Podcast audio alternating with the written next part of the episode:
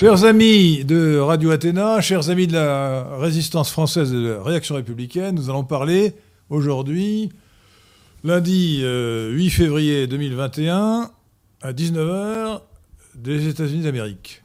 Et nous allons poser la question à Evelyne Josselin, que j'ai le plaisir de recevoir aujourd'hui. Euh, où va l'Amérique après l'arrivée au pouvoir de Biden? Alors, euh, Evelyne Josselin est une spécialiste des États-Unis d'Amérique. D'ailleurs, elle dirige une émission que je lui avais attribuée autrefois à Radio Courtoisie qui s'appelle Le Libre Journal du Nouveau Monde. Et elle connaît très bien la civilisation anglo-saxonne américaine. Et, elle s'exprime avec beaucoup de vigueur dans de nombreux articles. Et elle a écrit plusieurs livres, notamment un livre prophétique en 2016, avant même l'élection de Trump, de Donald Trump, euh, un livre qui s'appelle Trump pour le meilleur et pour le pire, et qui était publié aux éditions de la Délivrance.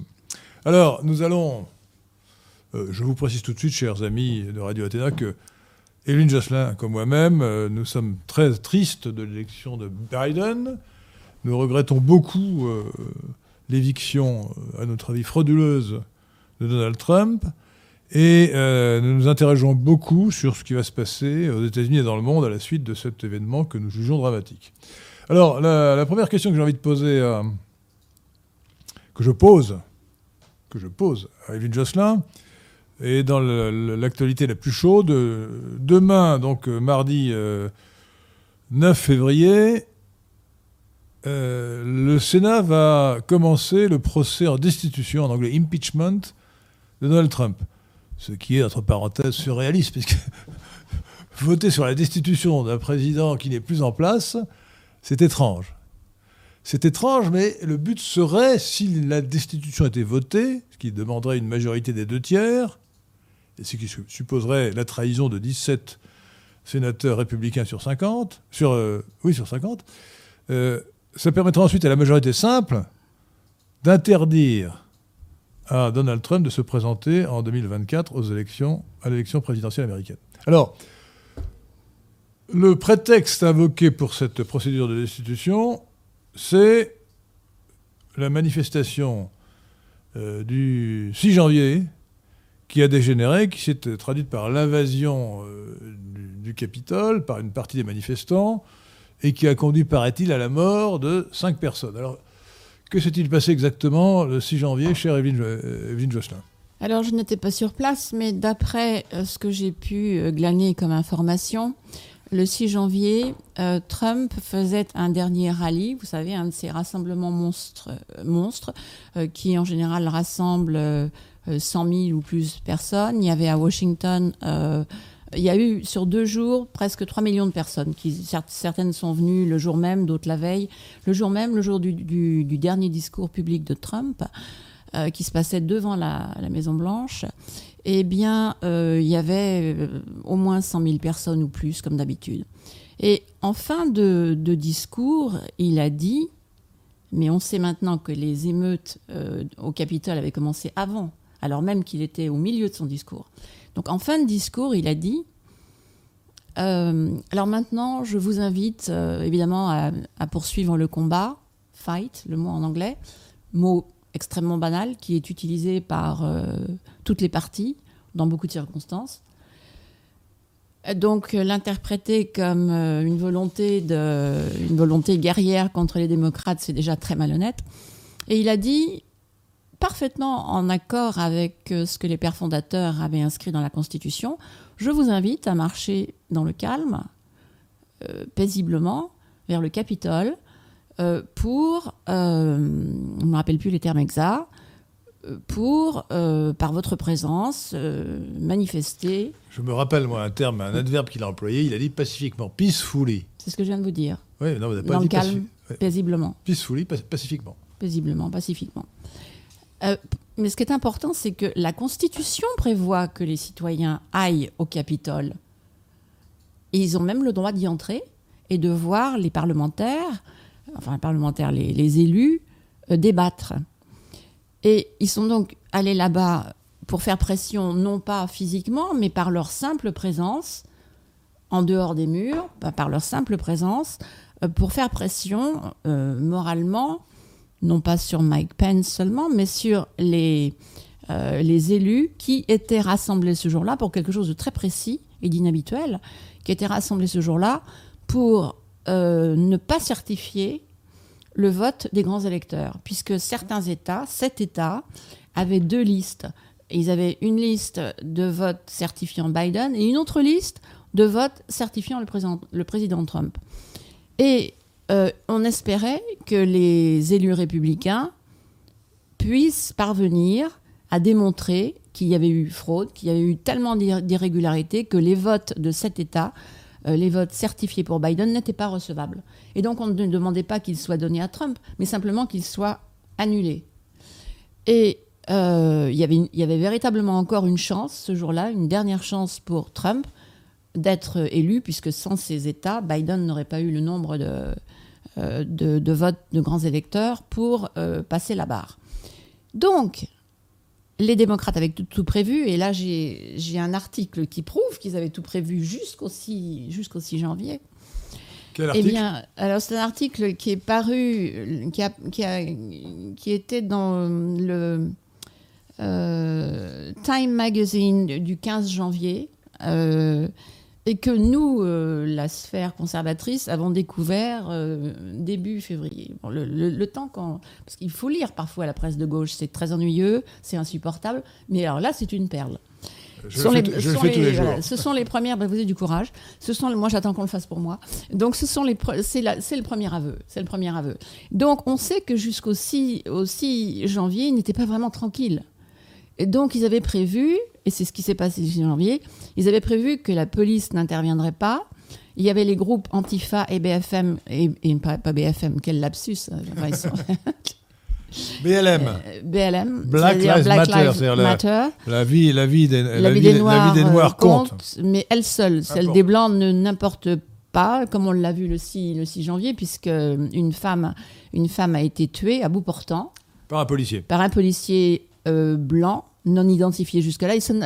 Personne n'en parle, personne ne s'y intéresse. C'est quand même extravagant. Le, hein. le, malfrat euh, George Floyd, le 25 mai, avait été tué, soi-disant. En fait, c'est pas vrai, on a appris depuis que c'était en plus pas vrai. on, on, a, accusé un policier blanc de l'avoir tué parce qu'il était noir, alors qu'en fait, il était, il était sous l'effet de la, de la drogue et en plus, il avait un problème de, de cœur. Et puis, il venait, il venait de commettre un acte euh, délictueux. Eh bien, lui, il a eu. Voilà. Et lui, il a eu quatre jours de funérailles. Et, les, Biden, et Biden a fléchi le genou en mémoire de cette crapule. Pelosi aussi, voilà, exactement. c'est incroyable.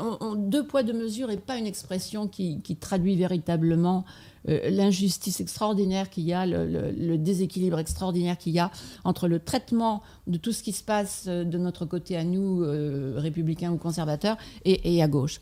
Donc, pour en revenir au 6 janvier, la police avait des ordres de ne surtout pas intervenir, de les laisser entrer, même d'inviter, d'inviter à entrer. les manifestants soi-disant Trump qui seraient là. Or, je ne sais pas si les manifestants qui ont été arrêtés pris dans ce piège, parce que c'était un guet-apens.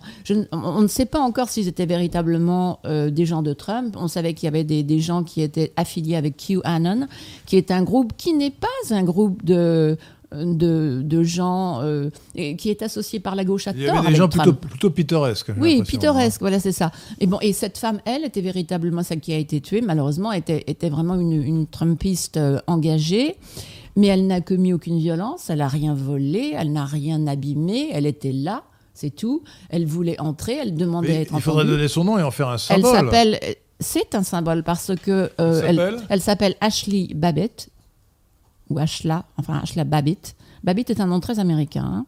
Oui, euh, il y a même comme un le, roman de Sinclair Lewis, euh, Babbitt.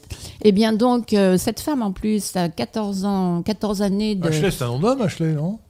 Dans, autant n'importe le vent, Ashley, c'est un Non, mais c'est pas Ashley, c'est Ashla. Elle a, elle a, un nom qui pourrait paraître arabe, mais en fait, elle est, elle est complètement américaine. Et donc, euh, et, blanche. Euh, donc, cette femme se trouvait là. Les Arabes sont blancs. Elle a 14, 14 années de service euh, dans l'armée de l'air derrière elle. Donc, c'est une, elle, est, pilote, chevronnée.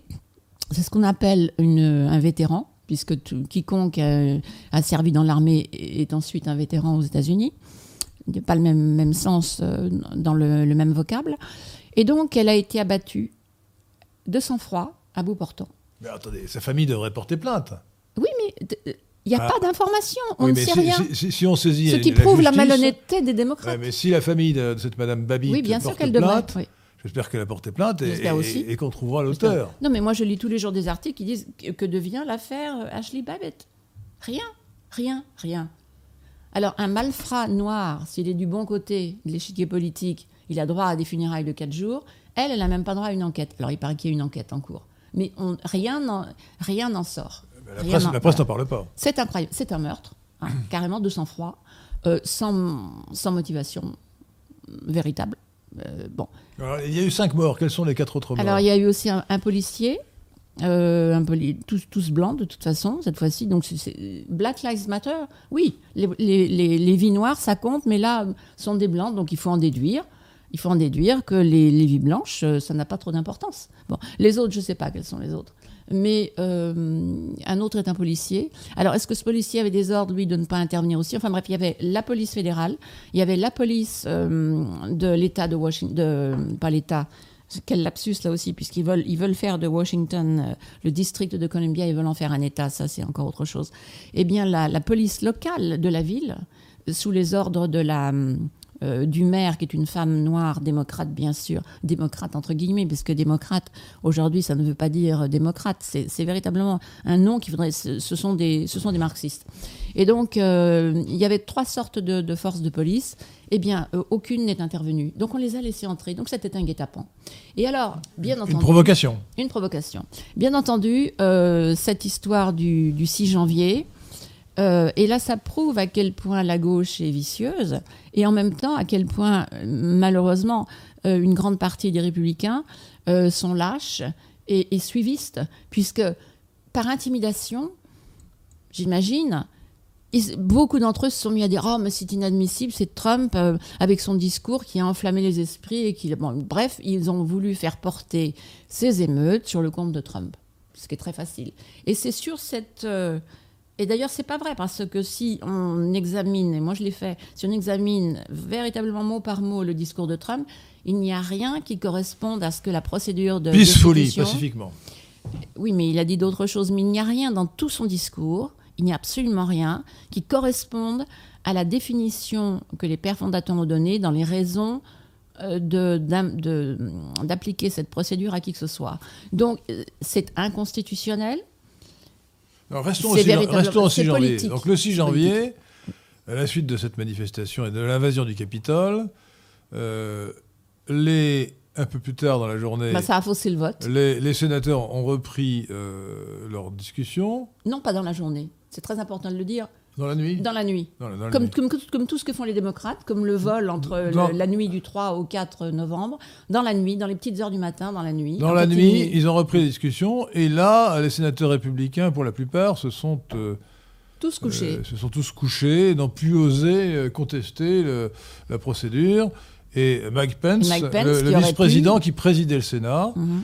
qui donc était le maître de, de- de l'ordre du jour, euh, n'a rien fait pour empêcher l'élection de, de Biden et n'a rien fait pour rétablir la vérité en refusant de prendre en compte ou en demandant au, Sénat de ne pas prendre en compte euh, les, les, les, les- les votes de, de, de ces États.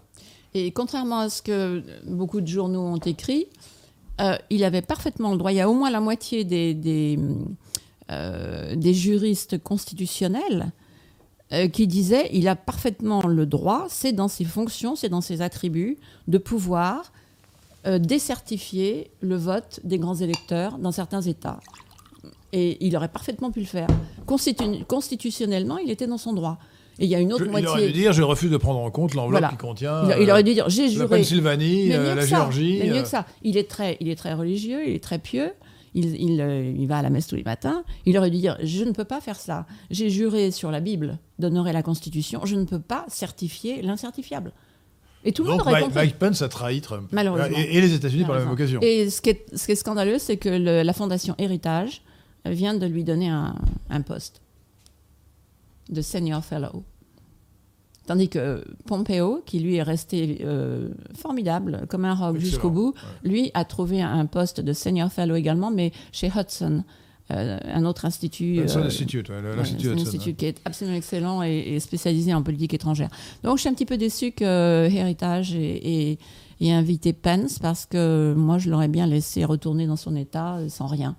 Donc il aurait mais, mais alors bon, cet article dont je vous parlais tout à l'heure dit que si Trump avait réussi son coup d'État, attention, son coup d'État, parce que c'est en langage orwellien, cet article, c'est fait par des gens de gauche. Si Trump avait réussi son coup d'État, son coup d'État, on comprenait s'il avait gagné les élections, ou si le 6 janvier, où les, les, les, les élus avaient décertifié les listes, ou Pence, les élus ne le faisant pas, euh, décertifiant les listes pour Biden, il était prévu qu'il y ait 400 émeutes dans tout le pays qui éclatent en même temps c'est pas c'est pas un aveu ça de, culpabilité de la part d'un c'est, ce qui se passe est incroyable et je pense que les, les, gens ne mesurent pas évidemment on est soumis on est soumis en Europe c'est pas qu'en France hein. la télévision euh, allemande euh, suisse anglaise euh, les trois seuls que je connaisse autour de chez nous sont, sont absolument aussi innommables que nos médias nationaux à nous. c'est, c'est exactement le même discours. Je ne sais pas lesquels sont les pires. Euh, peut-être même euh, les Anglais, peut-être même les Anglais. La BBC et Sky News sont inaudibles. Au bout de deux minutes, vous ne tenez plus. C'est vraiment, vraiment. Donc euh, voilà pour le 6 janvier. Donc c'est sur un, même pas un mauvais prétexte, sur une fausseté manifeste qui est aisément démontrable. Et d'ailleurs, les avocats que Trump a choisis tout exprès euh, pour cette procédure de destitution ont préparé un dossier que je pense être assez solide, puisqu'ils ont réuni une quinzaine, peut-être même une trentaine de vidéos des dernières années où on voit euh, des personnalités démocrates, démocrates encore marxistes, c'est-à-dire, euh, qui utilisent des termes extrêmement violents euh, carrément des appels au meurtre, parfois contre Trump ou contre les élus républicains. Ils rappelleront également que les sénateurs républicains en 2017, euh, et l'un d'eux, Steve Scalise, non, c'était les représentants. Oui, c'était les représentants à la Chambre. Euh, Steve Scalise a été entre la vie et la mort pendant 15 jours. Il a subi je ne sais combien d'opérations. tué à bout portant par un supporter de Bernie Sanders. Un soutien mais tout le monde comprendra mieux. Non, un soutien. Parce que Bernie Sanders, c'est pas une chaise ou un. Bon, bref, un soutien.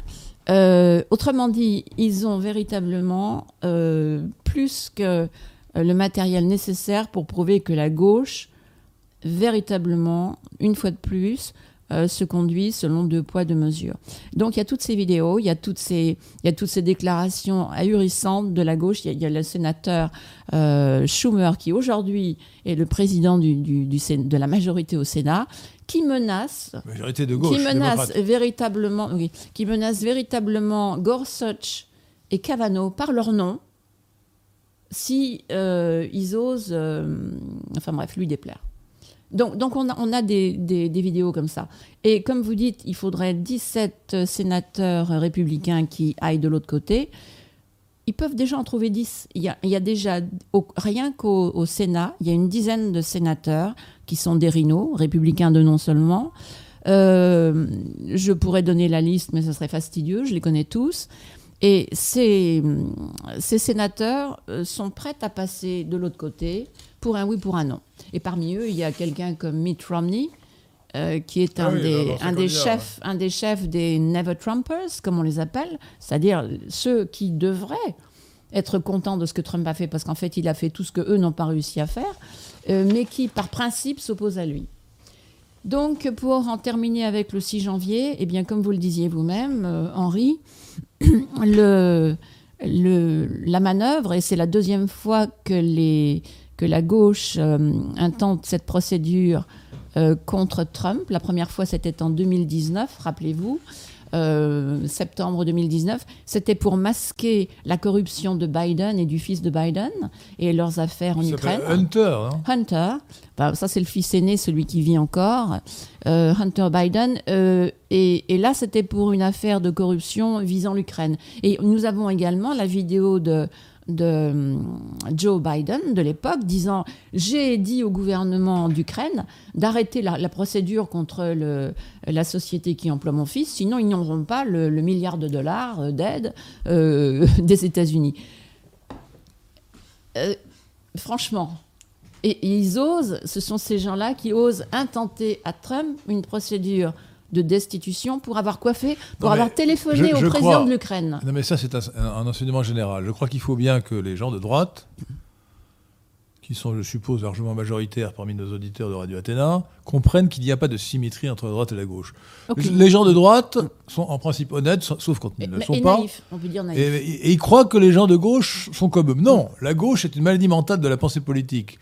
Donc les gens de gauche considèrent qu'ils ont le droit, qu'ils même ils ont le devoir de faire le mal, de truquer, de tromper, de faire de la fraude électorale, si c'est pour faire triompher la gauche. Ils ont un Il n'y a, aucune symétrie. Il faut savoir que les gens d'en face, les ennemis marxistes ou cosmopolites, la gauche en général, sont totalement mauvais sur le fond, intrinsèquement pervers dans leur méthode, dans leur but, qui est la destruction de la civilisation et de la France, et de la nation, en l'occurrence de la nation américaine, De la civilisation et occidentale. de la civilisation occidentale. Et donc, il n'y a aucun compromis intellectuel possible avec ces gens-là, bien sûr. Il faut essayer euh, concrètement, pratiquement, de, de, de- de ménager euh, euh, des, des relations civilisées avec des gens qu'on fréquente. Par exemple, dans une assemblée, dans une assemblée parlementaire. Mais il faut savoir que intrinsèquement, ces gens-là sont des ennemis irréductibles, non seulement de nous, les gens de droite, mais du bien, du beau et du vrai. Donc il n'y a pas de compromis possible sur le fond. Voilà. Donc, et, et c'est pour ça que quand les gens, j'ai lu des, des commentaires naïfs qui me disaient, mais la fraude électorale, mais pourquoi est-ce que ça ne vient pas autant de la droite que de la gauche? Mais c'est comme ça, la fraude électorale, elle vient essentiellement de la gauche. C'est la gauche qui fraude, par essence. Depuis Kennedy. Euh, Alain Griottret avait écrit un livre qui s'appelait euh, La fraude électorale de la gauche, qui insistait surtout sur la fraude électorale dans les, dans villes, pléonasme. dans les villes communisme. Mm. Non, bien sûr qu'il peut y avoir, euh, pas seulement en Corse, de la fraude des deux côtés, mais encore une fois, la différence, c'est que à gauche, c'est systémique, à droite, c'est, je dirais, accidentel, euh, opportuniste, lorsque ça arrive. Donc ça arrive en- concrètement 10 ou 100 fois moins qu'à gauche. Voilà. Et, et donc là, euh, on a eu Et aux. États-Unis, c'est bien pire, étant donné le système électoral. Bon, alors nous allons revenir, c'est le sujet suivant. Euh, donc, demain, demain, aujourd'hui nous sommes le 8 février, demain le 9 février, commence devant le Sénat euh, le procès en destitution de Donald Trump. Par, par les gauchistes enragés du, du bon, Sénat et, alors, de, et de la Chambre. Alors, on sait qu'il faut les deux tiers de, des votes. Les sénateurs sont au nombre de 100. Il y a 50 démocrates et 50, euh, et 50 euh, républicains. Je ne crois pas que pour ce vote, le vice-président euh, euh, puisse participer. Bah si, il le pourrait s'il y avait 50-50. Elle pourrait participer uniquement dans, dans Bah, elle en l'a cas de déjà partage. fait. Elle peut voter, elle peut voter. Bah, elle l'a euh, déjà fait quand il y a 50-50 et elle l'a déjà fait. Mais est-ce qu'elle peut le faire quand il n'y a pas, quand il n'y a pas 50-50 Bah, elle n'a pas, elle a pas bon, de raison de le faire quand il n'y a pas 50-50. Bon, en tout cas, là, il faut 57 voix. Euh, non, 67 voix, pardon, 67. les deux tiers, so- 67 voix sur, sur 100, euh, pour destituer Donald Trump. Alors, a priori, c'est peu probable. Il y a eu un vote euh, au début janvier euh, sur l'inconstitutionnalité euh, de, de la procédure. Euh, cinq, euh, cinq parlementaires, cinq sénateurs républicains seulement ont voté euh, contre l'inconstitutionnalité.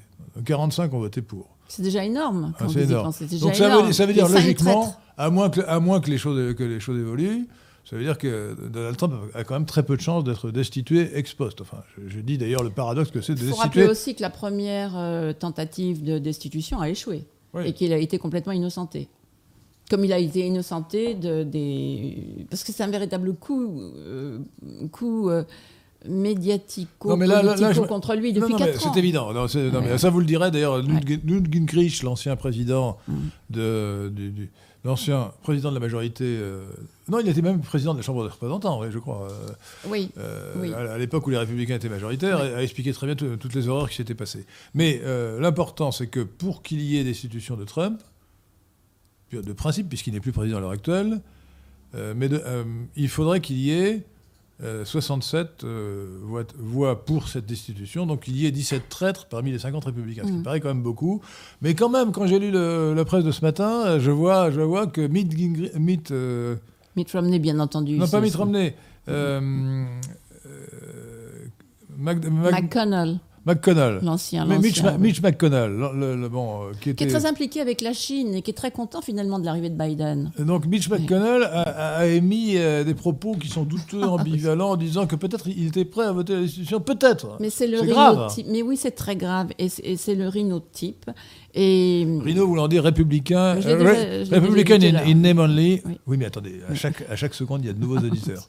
Donc, euh, républicain de non seulement. C'est-à-dire, moi, c'est ce qu'on appelle aussi des, des candoles en français. Il est, marié, anglais. il est marié à une chinoise euh, dont le père a de très grosses affaires en Chine et il Ah. est complètement impliqué, comme Biden, avec la Chine. Et donc son intérêt personnel, qui est supérieur à celui de la nation, bien sûr, euh, se trouve impliqué. Donc McConnell fait effectivement partie de ceux qui pourraient, euh, par intérêt... euh, alors, et- attendez, est-ce voilà. qu'il n'y a pas quand même Il y en a d'autres. Une raison électorale qui pourrait éviter euh, à certains sénateurs de, de trahir, trahir Trump et les États-Unis d'Amérique par la même occasion, c'est le fait que tous ceux qui seront, tous ceux qui voteront la, la destitution de Trump seront l'objet d'une campagne radicale d'opposition de la part de la base des, des républicains. Et vraisemblablement, s'ils sont candidats à leur réélection, ils seront, ils seront tous battus. Euh, Je ne vois pas, comment ils pourraient être réélus. Justement pas, parce qu'avec... alors là, vous, vous me- ça bouscule un petit peu le... Non, mais, euh, enfin, l'ordre de ce Non, que non, je mais- voulais dire parmi les mesures que Biden est en train de prendre. Et vous savez que toutes ces mesures, il les fait assez inconstitutionnellement parce qu'il a un congrès à sa botte qui pourrait voter les mesures qu'il décide. Mais donc, il, il ne veut pas perdre un jour et il, gouverne donc par euh, décret euh, exécutif. Et donc, l'un de, ceux, l'un de ces décrets euh, qui est en cours là, actuellement et qu'il a, déjà signé. Et la, sa réalisation, euh, c'est l'affaire de, de quelques jours ou quelques deux ou trois semaines au plus tard. C'est de faire entrer le plus d'immigrés possible.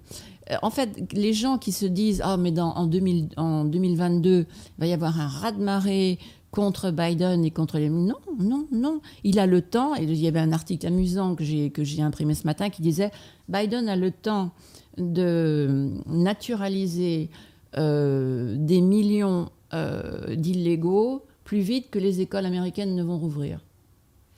Alors effectivement, si Biden naturalise des millions d'immigrés illégaux La et que, et que ceux-ci euh, votent démocrate pour le remercier, euh, ça peut bouleverser Ceux-là les voteront démocrates ou alors ils voteront les républicains qui seront considérés comme nécessaires pour faire croire que le bipartisme subsiste.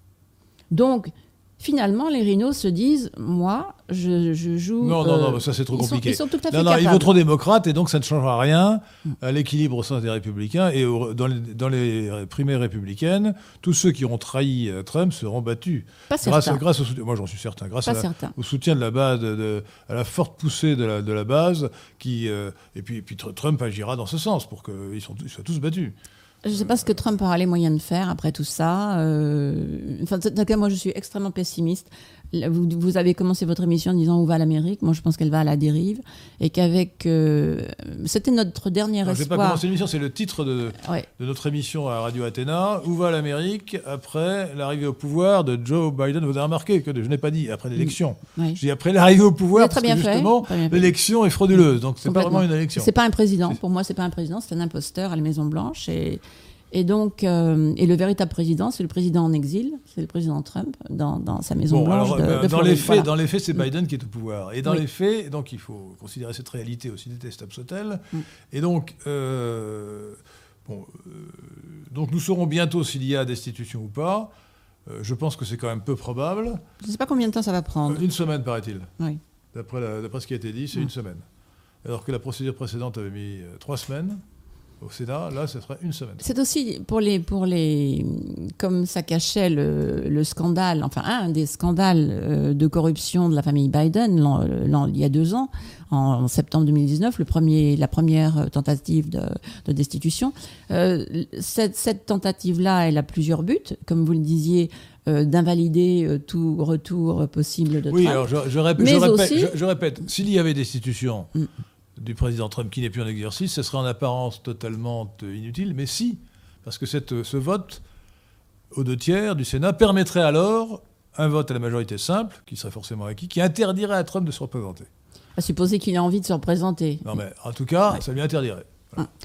Euh, et il y a un autre but, comme tout ce que les démocrates ont fait depuis l'arrivée de Trump, c'est de cacher leur, leur manœuvre à eux, leur, leur manœuvre euh, malhonnête et, et, En, quoi- et en- frauduleuse en, En tout. quoi cela cache-t-il quoi que ce soit? Eh bien, par exemple, ce dont je vous parlais, euh, le fait que tous ces, euh, il y, a- il y y a des signes à la frontière, euh, à la frontière sud, qui est la seule frontière ouverte en ce moment aux États-Unis. Tout Biden a, a supprimé tous les vols vers l'Europe le, le 18 janvier, alors que Trump avait re- donné l'autorisation, de les rouvrir. Euh, pour aller au Canada, c'est la croix et la bannière. Euh, En entre revanche, les États-Unis, voilà. Tandis qu'en revanche, à la, voilà, à la frontière sud, à la frontière sud, il y a même des grands panneaux. L'Amérique vous attend pour vous accueillir et voilà. C'est incroyable. Donc, pour détourner l'attention des gens, eh bien, il n'y a rien de tel qu'une bonne procédure de destitution en même temps, voilà, pour faire passer des choses euh, inacceptables. Donc, euh, ça a plusieurs, ça a plusieurs, euh, ça a plusieurs effets. Alors re- revenons, alors maintenant nous allons faire ce que vous vous appelez en anglais un flashback et nous en français un retour en arrière. Donc la défaite concrète de Donald Trump s'explique par la fraude électorale sur laquelle nous reviendrons, mais s'explique aussi, il fallait, il fallait ces deux conditions, par les conséquences dramatiques sur l'économie de euh, l'épidémie de Covid-19 et la manière dont, elle a- été gérée. Alors, n'y a-t-il pas, euh, de la part de Trump, une part de responsabilité dans la mesure où il a gardé, où il a mis en avant euh, le fonctionnaire qui était en place depuis 20 ans, à tête de je ne sais plus quel conseil scientifique officiel, agence de sécurité sanitaire, un certain Anthony Fauci, Anthony Fauci qui pour moi est un charlatan, de même, euh, du même euh, acabit que euh, Nigel euh, Ferguson, euh, le, le charlatan de l'Imperial College, du collège impérial, qui avait prédit en Suède Mhm. euh, 100 000 morts alors qu'il y en a eu 6 000. Il, leur a dit euh, Vous aurez 100 000 morts si vous ne confinez pas. Euh, Il y en a eu 6 000. Bon. Et c'est lui qui avait pré- prévu aux États-Unis euh, Des millions de 2 morts. millions de morts. Ouais. eh bien, eh bien, voilà. Eh bien, euh, si Trump avait laissé dans son coin Fauci, avait eu l'intelligence, euh, il aurait fallu qu'il comprisse bien la, la situation, de nommer à la place, de mettre en avant dans ses conférences de presse un gars du genre de Raoult, bah, les choses auraient été différentes. Ne pensez-vous pas que, Certainement pas. l'erreur a été là? Non, certainement pas. Euh, Ah, non, l'erreur, l'erreur n'est pas d'avoir pris. l'erreur de communication. Non, l'erreur n'est pas d'avoir pris Fauci. Il ne l'a pas pris, il était, il était là. Euh, Il était là, comme il a dit, comme il est dit lui-même, j'en ai hérité. Oui, mais Voilà. il l'a mis en avant au lieu de, au lieu de- de constituer un conseil scientifique euh, convenable. Non, non, vous pouvez pas dire ça. Il l'a Si, pas mis en dis. avant parce que moi j'ai suivi tous les soirs. C'était un régal pendant le confinement. C'était de suivre euh, la conférence de presse que Trump assurait en général lui-même. C'était pas sa, c'était pas sa, sa secrétaire de presse habituelle qui le faisait. Il venait lui-même tous les soirs. Il faisait par, par- parfois parler Fauci, parfois parler euh, Madame Burks, euh, le docteur Burks, qui- qui est euh, les- euh, qui est la disciple de Fauci. Et Fauci, il en a hérité, comme il l'a dit, parce que Fauci était à la tête euh, de la De l'agence. euh, de l'agence de, de virologie et de maladies infectieuses Oui, aux États-Unis. Donc euh, le tort n'est pas d'avoir pris Fauci parce que ça lui aurait été reproché par la gauche. De toute façon, la gauche aurait tout reproché. Le tort, c'est de ne pas lui avoir opposé euh, un autre scientifique de niveau égal.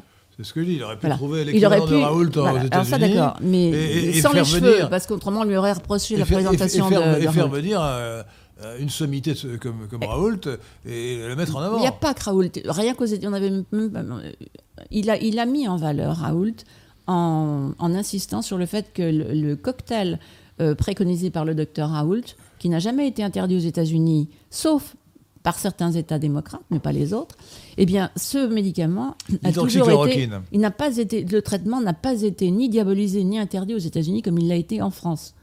Et il a parlé du professeur Raoult deux ou trois fois, donc il l'a mis à l'honneur. Oui, mais il ne l'a pas. Enfin, il, n'a pas invité euh, Chez lui- l'équivalent. euh, Mais chez lui, il avait. euh, Écoutez, le 4 octobre euh, 2020, euh, il y a eu la déclaration de Barrington euh, dans le Massachusetts, pas loin de Boston. Euh, je- un collectif de 40 et quelques sommités euh, euh, du monde médical, ou plus que ça, euh, s'est réuni et il y a eu donc la fameuse déclaration de Barrington.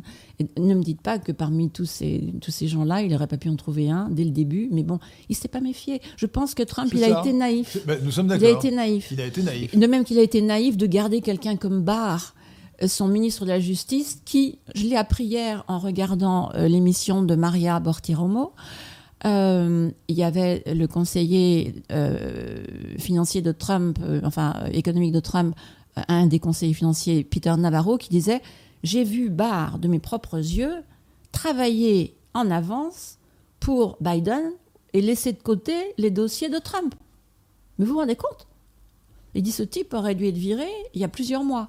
Et il aurait dû être euh, euh, saqué par Trump pour euh, la bonne raison qu'il avait été nommé pour trouver les, auteurs, euh, pour démasquer les auteurs du, coup d'État contre Trump qui a été déclaré dès 2016, rappelez-vous, euh, la collusion soi-disant de Trump avec la Russie qui, qui, a été complètement bidon. Imaginaire. Inimagine, complètement imaginaire, et qui là aussi tout a été démenti après le rapport de Muller.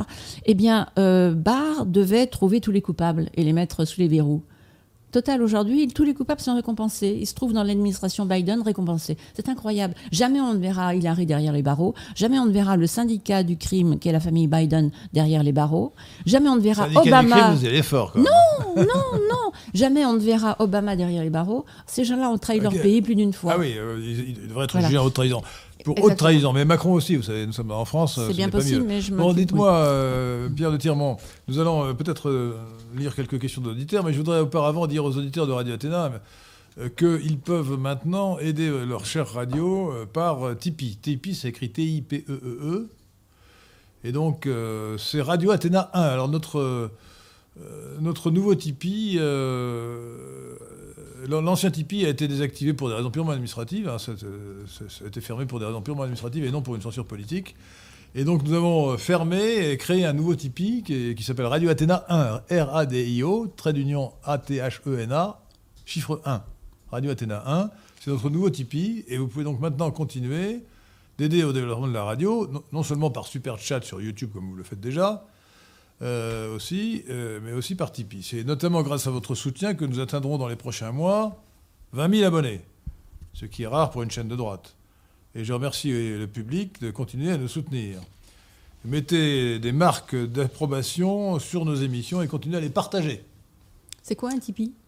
Tipeee, c'est une société française, malgré son nom, euh, qui sert à récolter des fonds de donateurs de manière très pratique, hein, je crois.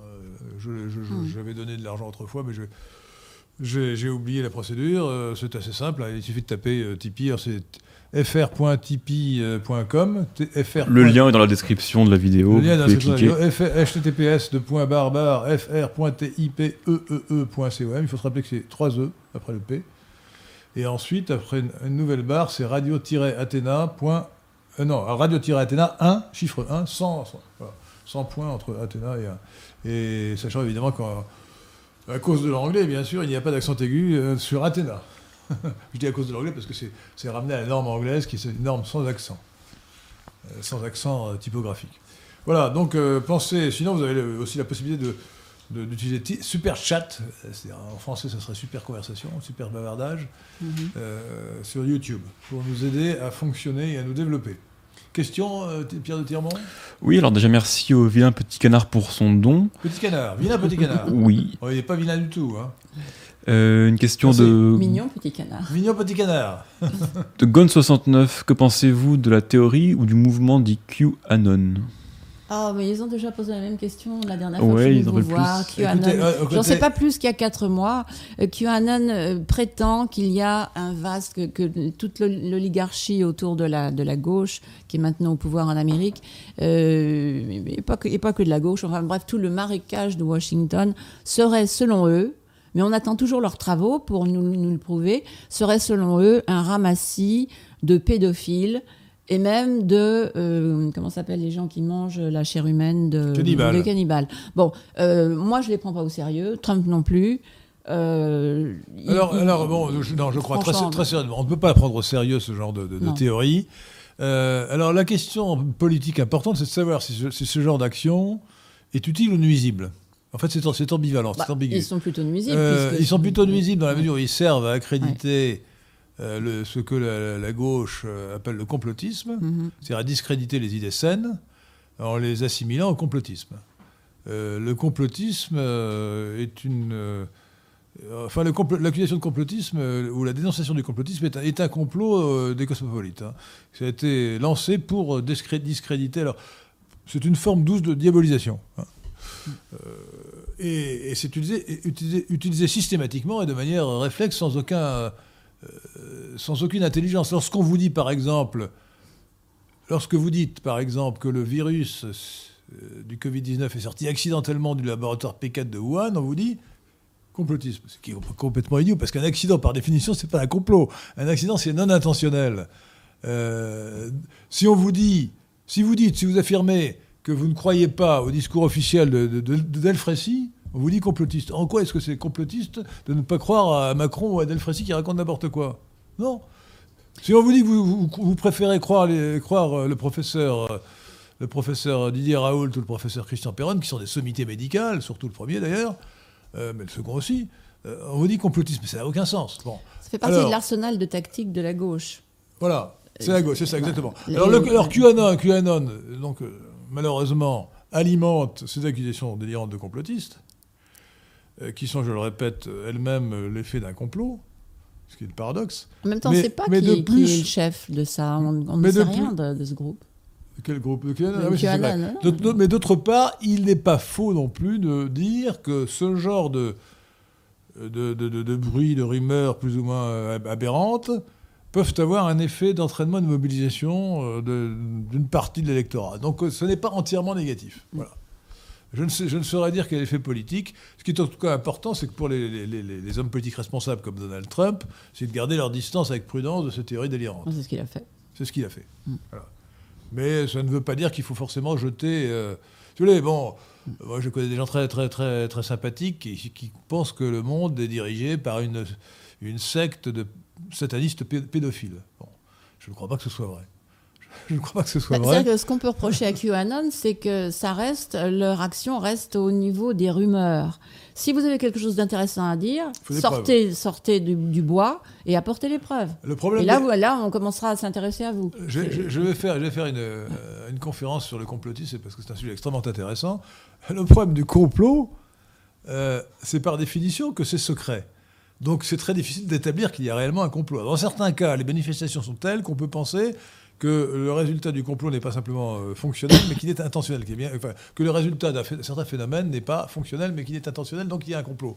Mais on n'est jamais sûr, parce que bon, euh, il faudra avoir les, preuves du complot, et on ne les a jamais, formellement. Sinon, ça veut dire que le complot serait inventé et qu'on aurait mis la main sur le- ce qui n'arrive pas. Ce qui, ce qui arrive extrêmement rarement. Si on le sait, tenez, un bon exemple qui va vous déplaire, c'est le complot contre Mossadegh. Alors Mossadegh, ça doit être 1953, me semble-t-il. Mossadegh était donc le, le- le premier ministre euh, du, du roi d'Iran, Chat d'Iran. du Shah, de, Shah, ça veut dire roi, Mm. du, Shah d'Iran. Euh, donc, euh, j'ai le droit de traduire de persan en Vous français. droit. Et donc, vous n'avez pas le droit de m'interdire des rois pour chat. Voilà. Du chat ou du roi d'Iran. Euh, Est-ce que c'est empereur chat? Non, C'est empereur. non, le, non, le chat. Bah, on, on appelle la Chabagnou l'impératrice d'Iran. donc, ouais, euh, d'accord, mais je vous signale. Alors, attendez, si vous me cherchez, si vous me cherchez, le vous allez- monarque. vous allez me trouver, puisque vous savez que- non, vous savez que le, jeu des échecs, Oui. d'où vient le nom d'échecs? Bah, du- de- de- le- le- Les échecs ont été inventés par les Indiens, mais Mm. introduits en Orient, puis ensuite en France ou en Occident, par euh, les croisés et, et par- et par la Perse, l'Iran ou la Perse. Et euh, pourquoi est-ce que ce jeu s'appelle le jeu d'échecs? Parce que, parce que ça vient du mot chat qui vient dire roi. Ça a été déformé en échec. Je ne savais pas ça. Eh bien, et- donc c'est bien le roi dans le jeu d'échecs. hein. On n'appelle pas l'empereur. hein. C'est le roi et la reine. Ou le roi et la dame, plutôt. Dans, quand on, quand on la bonne ter- terminologie en français, c'est le roi et la dame. Mais en anglais, c'est queen, euh, la reine. Euh, donc, je reviens au sujet. Donc, euh, 1953 ou 52, il y a eu un coup d'État contre Mossadegh. Eh bien là, on a la preuve du complot, parce que c'est un aveu de la CIA, CIA si vous préférez, qui, 50 ans après les faits, à la suite de la divulgation euh, euh, des documents de la CIA, qui a reconnu qu'il y avait un complot monté par la CIA pour faire tomber Mossadegh. Donc là, on, là, on le savait à l'époque, on n'avait aucune preuve, maintenant on a la preuve formelle. Les auteurs du complot l'ont reconnu, c'est-à-dire les Américains, la CIA a fait tomber Mossadegh pour protéger les intérêts pétroliers des compagnies américaines, d'ailleurs. pour un peu- Mais il était, il était communiste, Mossadegh. Pas- il était C'était dans le cadre de la guerre froide. je, je vous vous dis pas que c'était mal de faire tomber Mossadegh, vous n'avez pas compris. Je, je- Je- si, je- compris, ne juge je, pas. vous le préciser. Je ne juge pas. Oui, mais moi, je vous le pense que. Mossadegh était une saloperie, que c'était très bien de le faire tomber. Oui. Mais cela dit, il y avait un complot contre Mossadegh. Alors c'était un complot tout à fait euh, Mhm. légitime et louable, même si vous voulez. Euh, tout à fait, si vous voulez. C'était quand même une légère ingé- ingérence dans un pays étranger. De toute façon, c'est la guerre froide, effectivement. Mossadegh était un marxiste qui voulait, qui voulait euh, étatiser les compagnies pétrolières euh, occidentales. Mais il y a eu un complot. C'est un, un exemple assez rare de complot dont on a apporté la preuve ex post. Bon, attends, je- pendant que j'y suis, il y a un autre complot. Il y a un autre complot absolument démontré. C'est le complot qui a porté au pouvoir le général de Gaulle en 1958. De Gaulle n'est pas simplement arrivé comme ça par, hasard. Les gaullistes ont monté un complot pour, euh, pour, faire, euh, pour faire arriver de Gaulle au pouvoir. Voilà. Je ne savais pas ça. Bah, ça, Il y a un complot gaulliste pour faire. Et on sait si ça a été expliqué en détail. euh, Mm. voilà, c'était vraiment très bien. Complot, voilà. Donc les complots, ça existe, mais on a rarement la preuve sur le moment et, et rarement même la preuve après. Bon. Donc, euh, donc de, euh, attends, de quoi parlions- de quel complot parlions-nous? Du complot contre. Alors, est-ce qu'il y avait un complot, justement Alors, je- On était resté à Fauci et la gestion du Euh, Covid la, la- par la- Trump. la question, c'était. euh, Sur QAnon précisément. oui, alors QAnon, non, non, QAnon, non, bon, non. voilà, nous avons répondu, euh, euh, c'est délirant, est-ce que c'est positif ou non Moi, j'aurais tendance à penser que c'est plutôt positif parce que ça, ça mobilise euh, une, une frange, une frange extrémiste, mais une frange extrémiste qui est dans le bon sens, pas, pas d'ennemis à droite. Et, et donc, il ne faut pas. euh, toutes les cartouches sont bonnes, euh, voilà, bon. Euh, mais il faut garder la tête froide et ne pas croire aux, aux hypothèses saugrenues et absolument sans, sans preuve et sans fondement de QAnon. D'ailleurs, quand quelqu'un euh, ne donne pas son nom, euh, quand il est purement anonyme, on peut quand même se méfier. hein. Hein? Oui, Il faut se méfier quand, quand vraiment euh, l'auteur d'un projet est complètement anonyme. Bah, c'est un facteur de, de méfiance. Certains prétendent même que QAnon est une provocation de la gauche. Je ne sais pas ce que vous en pensez. J'ai déjà dit tout ce que je pensais de QAnon. Je trouve que le, le sujet ne vaut pas qu'on s'y arrête si longuement. Avec tout, vous êtes gentil, mais avec, avec tout, tout le respect que je, que je vous dois, nous répondre à une question d'un auditeur. Et euh, de plus, QAnon semble avoir une certaine influence. Donc, euh, donc c'est pas, ce n'est pas un sujet négligeable. On en a déjà parlé. Bien, alors, euh, revenons sur le- le- la question justement du, du complot. Est-ce qu'il y avait un complot pour organiser la fraude électorale contre Trump? D'abord, y a-t-il eu fraude électorale? Oui. et, euh, et ensuite, y a-t-il eu un complot pour organiser cette fraude électorale ou est-ce qu'elle a été spontanée dans les, dans les États euh, tenus par les démocrates? Alors, euh, est-ce que vous permettez que je, Oui. je lise Je quelques tout. passages de ce document dont je vous ai déjà parlé? Euh, Cet article qui est paru le 15 janvier dans le Time Magazine et dont on commence à avoir les échos. Euh, alors, euh, il s'agit donc d'une journaliste qui s'appelle Molly Ball et qui a écrit cet article du 15 janvier 2021. Alors, le titre de l'article, je ne l'ai pas. Mais en tout cas, c'est le j'ai le titre, moi. moi, j'ai donné un titre, c'est La fraude électorale révélée par les auteurs et dans leur vocabulaire à eux. Parce que vous allez voir, euh, elle dit, cette femme, elle dit, il y a eu conspiration derrière euh, la scène euh, qui visait à coordonner, la résistance entre les, ouvriers et les patrons, c'est-à-dire entre les syndicats, qui n'étaient pas hostiles à Trump, faut le rappeler, et les patrons qui n'étaient pas hostiles à Trump non plus. Mais tout d'un coup, ils se sont trouvés un intérêt commun, et ça a été le travail de ce type qui s'appelle euh, Mike Podhorzer, qui est l'architecte de la fraude électorale.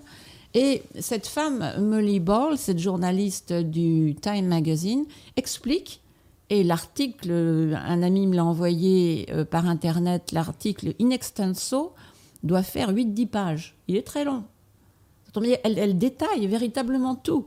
Et moi, j'attends que la presse française ou que les presses euh, européennes traduisent cet article, ou tout au moins en parlent. Parce que j'ai toujours dit, après euh, le 3 novembre, tôt ou tard, à voir comment les choses se passent. Il y a, il y a quelque chose, j'avais d'ailleurs écrit un article euh, pour les quatre vérités que j'avais appelé foul play, c'est-à-dire cette expression qu'on retrouve très souvent dans Shakespeare pour décrire une entreprise d'une noirceur, une machine diabolique qui a été installée, montée, préparée contre quelqu'un dans un but très précis. Et Une machination. Voilà, c'est ça. Mais, mais véritablement, mais, mais sordide et, et, et, tellement mauvaise que des esprits normaux n'arrivent pas à le concevoir et mettent du temps à comprendre que ça a pu être possible. Moi, il m'a fallu deux mois pour arriver à comprendre un peu ce qui s'est passé. Et là, cet article relie, relie les points obscurs entre eux euh, et confirme tout ce que je sentais dans, dans, mes fibres. Eh bien, cette femme nous dit que euh, ils ont tout fait depuis des mois, depuis des mois, donc Fauci ou pas, le sort de Trump était décidé. Euh, tout a été fait pour changer, et c'est ça qui est inconstitutionnel et que Mike Pence aurait très bien pu contester. Tout a été fait pour changer les lois, les, les constitutions. Vous savez que chaque constitution fonctionne comme l'État fédéral américain. Chaque constitution euh, il y a une constitution pour chaque il y a un capitole pour les 50, etc. C'est le même, le même. Vous voulez dire dans chacun des États fédérés, comme la Géorgie, voilà. la Pennsylvanie, il y a un parlement, une, une, constitution, etc. Et donc, et donc, donc en bref, donc, voilà. ils n'ont pas appliqué leurs propres lois. Non seulement ils ne l'ont pas appliqué, tout a été fait depuis des mois, pendant que Trump lui s'occupait de la crise du Covid et qui se démenait comme un diable et que grâce à lui il y a eu des vaccins produits en moins de 9 mois. Et que et moi, on m'a demandé d'écrire un article dessus, donc je l'ai suivi vraiment jour à jour et je, peux dire tout ce qu'il a fait. il a admirablement géré euh, le Covid chez lui, dans la mesure où il n'était pas le gouverneur des États, il ne pouvait pas intervenir personnellement comme Macron aurait pu intervenir. Il se contentait d'être le coordinateur. Et surtout, surtout ce qu'il a fait qui est fantastique, il a monté cette opération qu'il a appelée Warp Speed, qui veut dire, euh, on peut la traduire par vitesse grand V, et qui, reproduit euh, délibérément l'effort de guerre des années 30, 40, enfin la fin des années 30, euh, euh, initié par le président euh, Franklin Roosevelt, l'effort de guerre pour vaincre l'Allemagne nazie et le Japon impérial. Et donc, Opération Warp Speed reprenait, grâce à un, un, une loi que Trump a mise en vigueur et dont il n'a absolument pas abusé, euh, donnait au président, lui, la possibilité de d'ordonner aux industriels du pays de changer leur ligne de fabrication, de produire, au lieu de produire des avions ou des aspirateurs, hein, de produire des machines pour respirer, vous savez les, comment on les appelle, respirateurs, inhalateurs. Des respirateurs. Ouais. respirateurs, de produire des masques, de produire euh, des, des, équipements, euh, parce que l'Amérique était très démunie, au début aussi démunie que nous. Après Obama, on n'avait pas pensé, on n'avait pas imaginé qu'il y aurait une chose pareille. On a découvert que les hôpitaux étaient dégarnis, qu'il n'y avait plus de médicaments, plus rien. Donc, il a donné l'ordre de, aux, aux, aux industriels américains certains, il les a forcés, d'autres, spontanément, d'une façon tout à fait capitalistique, euh, ont décidé eux-mêmes de modifier leur ligne, de leur chaîne de production et de produire ce dont le pays avait besoin pour le, pour le Covid. Et Trump a été le coordinateur et en même temps, il était celui qui tous les soirs venait répondre à la presse la plus infâme qui soit, qui lui posait des questions d'une grossièreté inouïe. Oui, mais alors là, là voilà. nous parlons Donc, de, a, bon, nous parlons oui, de moi, Trump et le Covid. C'est important. Revenons aux élections. C'est important parce que là, c'est pour vous prouver que le Covid a été utilisé comme essentiellement deux choses premièrement, forcer les gens à avoir peur et donc à avoir peur d'aller voter personnellement. Ce qui était le prétexte pour voter voilà, pour par la poste. les gens votent par correspondance. Et donc, par correspondance, toutes les, toutes Alors, les rues. Il faut, savoir, il faut savoir que dans tous les pays, le vote par correspondance est euh, le principal instrument de la fraude. De toute façon, le vote par correspondance est toujours illégitime, puisque, euh, puisque quand on vote par correspondance, on, on ne vote pas le jour euh, du vote, on, on, vote à l'avance forcément. Voilà, c'est euh, n'importe quoi. On vote à l'avance. Donc euh, on n'a pas... Donc il y a, même en l'hypothèse où il n'y aurait pas de fraude, il y a deux inconvénients majeurs et, et rédhibitoires. Le premier inconvénient, c'est qu'on ne bénéficie pas de la campagne électorale jusqu'au bout. et, et le deuxième inconvénient, c'est qu'on ne peut pas euh, savoir si le, le votant, l'électeur, n'a pas été soumis à des pressions. Et donc, euh, un vote démocratique, c'est forcément un vote dans l'isoloir. Alors, les gens qui ne peuvent pas se déplacer peuvent voter par procuration, mais le vote par correspondance est un vote tout à fait inadmissible euh, dans son principe, et surtout, et c'est encore plus grave, il favorise la fraude, car il est impossible de vérifier correctement. Et d'ailleurs, il semble bien que euh, les, les, démocrates n'aient absolument pas cherché à vérifier quoi que ce soit. Euh, Bien au contraire. Et, et, on a alimenté la fraude d'une manière, d'une manière hyperbolique et gigantesque. grâce au vote par correspondance, qui, est, qui a concerné, je crois, 40% des votes, quelque chose comme ça. Une même, même plus que ça. Énorme, plus que ça. Énorme. Et contrairement à ce que vous disiez, Henri, il y a eu énormément de, de votes postales avant l'élection, ce qu'on appelle le early vote, c'est-à-dire euh, le vote euh, euh, précoce. Pourquoi nous contrairement C'est ce que je viens de dire. Non, mais, c'est ce que vous n'avez pas dit, c'est important, pas que avant. Il se trouve que les démocrates ont fraudé le soir même de l'élection, la nuit même de l'élection, alors que les bureaux de vote étaient tous fermés il y a eu des votes postaux qui sont arrivés par milliers. Euh, d'accord, mais et encore trois jours après. attendez, mais ils sont arrivés après, c'est-à-dire qu'on a considéré que la date d'arrivée n'était pas la date de départ. Mais parce qu'on n'a euh, pas voulu regarder le. On n'a pas voulu regarder, mais en théorie, en théorie, ils étaient, euh, ils, étaient, ils, étaient, censés avoir été envoyés, postés avant le, vote. Mais ça n'a pas été vérifié, ça a favorisé la fraude. Ouais. Non, il a été vérifié que ça n'avait pas été fait. Il y a quand même des assesseurs qui n'ont qui, qui pas tous été renvoyés chez eux et qui, qui l'ont vérifié, qui ont dit qu'il n'y avait pas de, qu'il avait pas de cachet de, poste, il n'y avait pas de timbre, il n'y avait pas de... Donc on ne peut pas savoir. Donc ceux qui sont venus avant, oui, là on le savait, mais ceux qui sont arrivés pendant ou après l'élection... On, on, ne peut pas savoir... trois jours après l'élection, il en arrive encore. On ne peut pas savoir. Ça m'amène à faire une, une réflexion de principe euh, qui, je pense, est importante. Euh, il est difficile, en général, de prouver la fraude électorale. Mais les juges, s'ils étaient honnêtes, ou s'ils étaient, euh, euh, comment dire, euh, s'ils étaient bons, justes, ne devraient pas inverser la charge de la preuve. C'est à celui qui organise le vote de démontrer la sincérité du vote. Ce n'est pas à celui qui dénonce la fraude électorale de la démontrer. Je prends un exemple très simple. supposons que dans un bureau de vote, on exclut les assesseurs d'un candidat. Euh, donc le, candidat ne peut pas vérifier. Il ne, reste que des gens euh, qui sont des amis euh, de l'autre candidat dans le bureau de vote. Ben, jamais le candidat dont l'assesseur a été évincé ne pourra prouver qu'on a remplacé 10 000 bulletins de vote pour, lui par 10 000 bulletins de vote de l'autre. Il ne pourra pas le démontrer. Mais le simple fait que son assesseur ait été écarté des opérations de vote suffirait à amener un juge euh, convenable et juste à annuler le résultat de ce, bureau de vote. Et c'est ce qu'on a constamment aux États-Unis, c'est-à-dire qu'on a accepté des votes qui n'avaient pas été vérifiés valablement. Alors c'est ce que, ce que cette femme Molly Ball explique dans son article. Elle explique, et il y, a, une phrase qui est tout à fait... Euh, tout, euh, tout essai d'intervenir, tout essai de modifier le résultat convenable de l'élection a été défait. Alors, euh, on a, on a d'ailleurs un, argument décisif qui aurait dû permettre à Mike Pence de s'opposer euh, à la prise en compte des, des votes d'un certain nombre d'États. C'est le fait que dans ces États-là, on n'avait pas appliqué la loi électorale de ce propre État. Sous prétexte de, de Covid-19, on s'était affranchi des règles fixées par la loi. Alors que euh, si on voulait les changer, il fallait réunir le Parlement, euh, le Congrès ou le Parlement de, cet État pour changer la loi. On ne l'a pas fait, et avec d'ailleurs la, complicité ou l'approbation de certains juges, on a procédé autrement. C'est-à-dire qu'on a supprimé, on a permis le vote par correspondance dans des conditions qui n'étaient pas permises autrement, etc. On a permis à des gens euh, de, ne pas présenter de carte d'identité, ainsi de suite. Bon. donc, c'était un argument suffisant pour annuler les résultats euh, de ces, États. C'est ce que le Texas a dit à la Cour suprême. Le Texas a fait un recours devant la Cour suprême, qui ensuite a été soutenu par une dizaine d'États ou une quinzaine d'États euh, dirigés par des républicains, euh, attaquant ou demandant l'annulation du résultat dans certains, États à cause de cela, parce que ces, ces États-là n'avaient pas respecté leurs propres lois.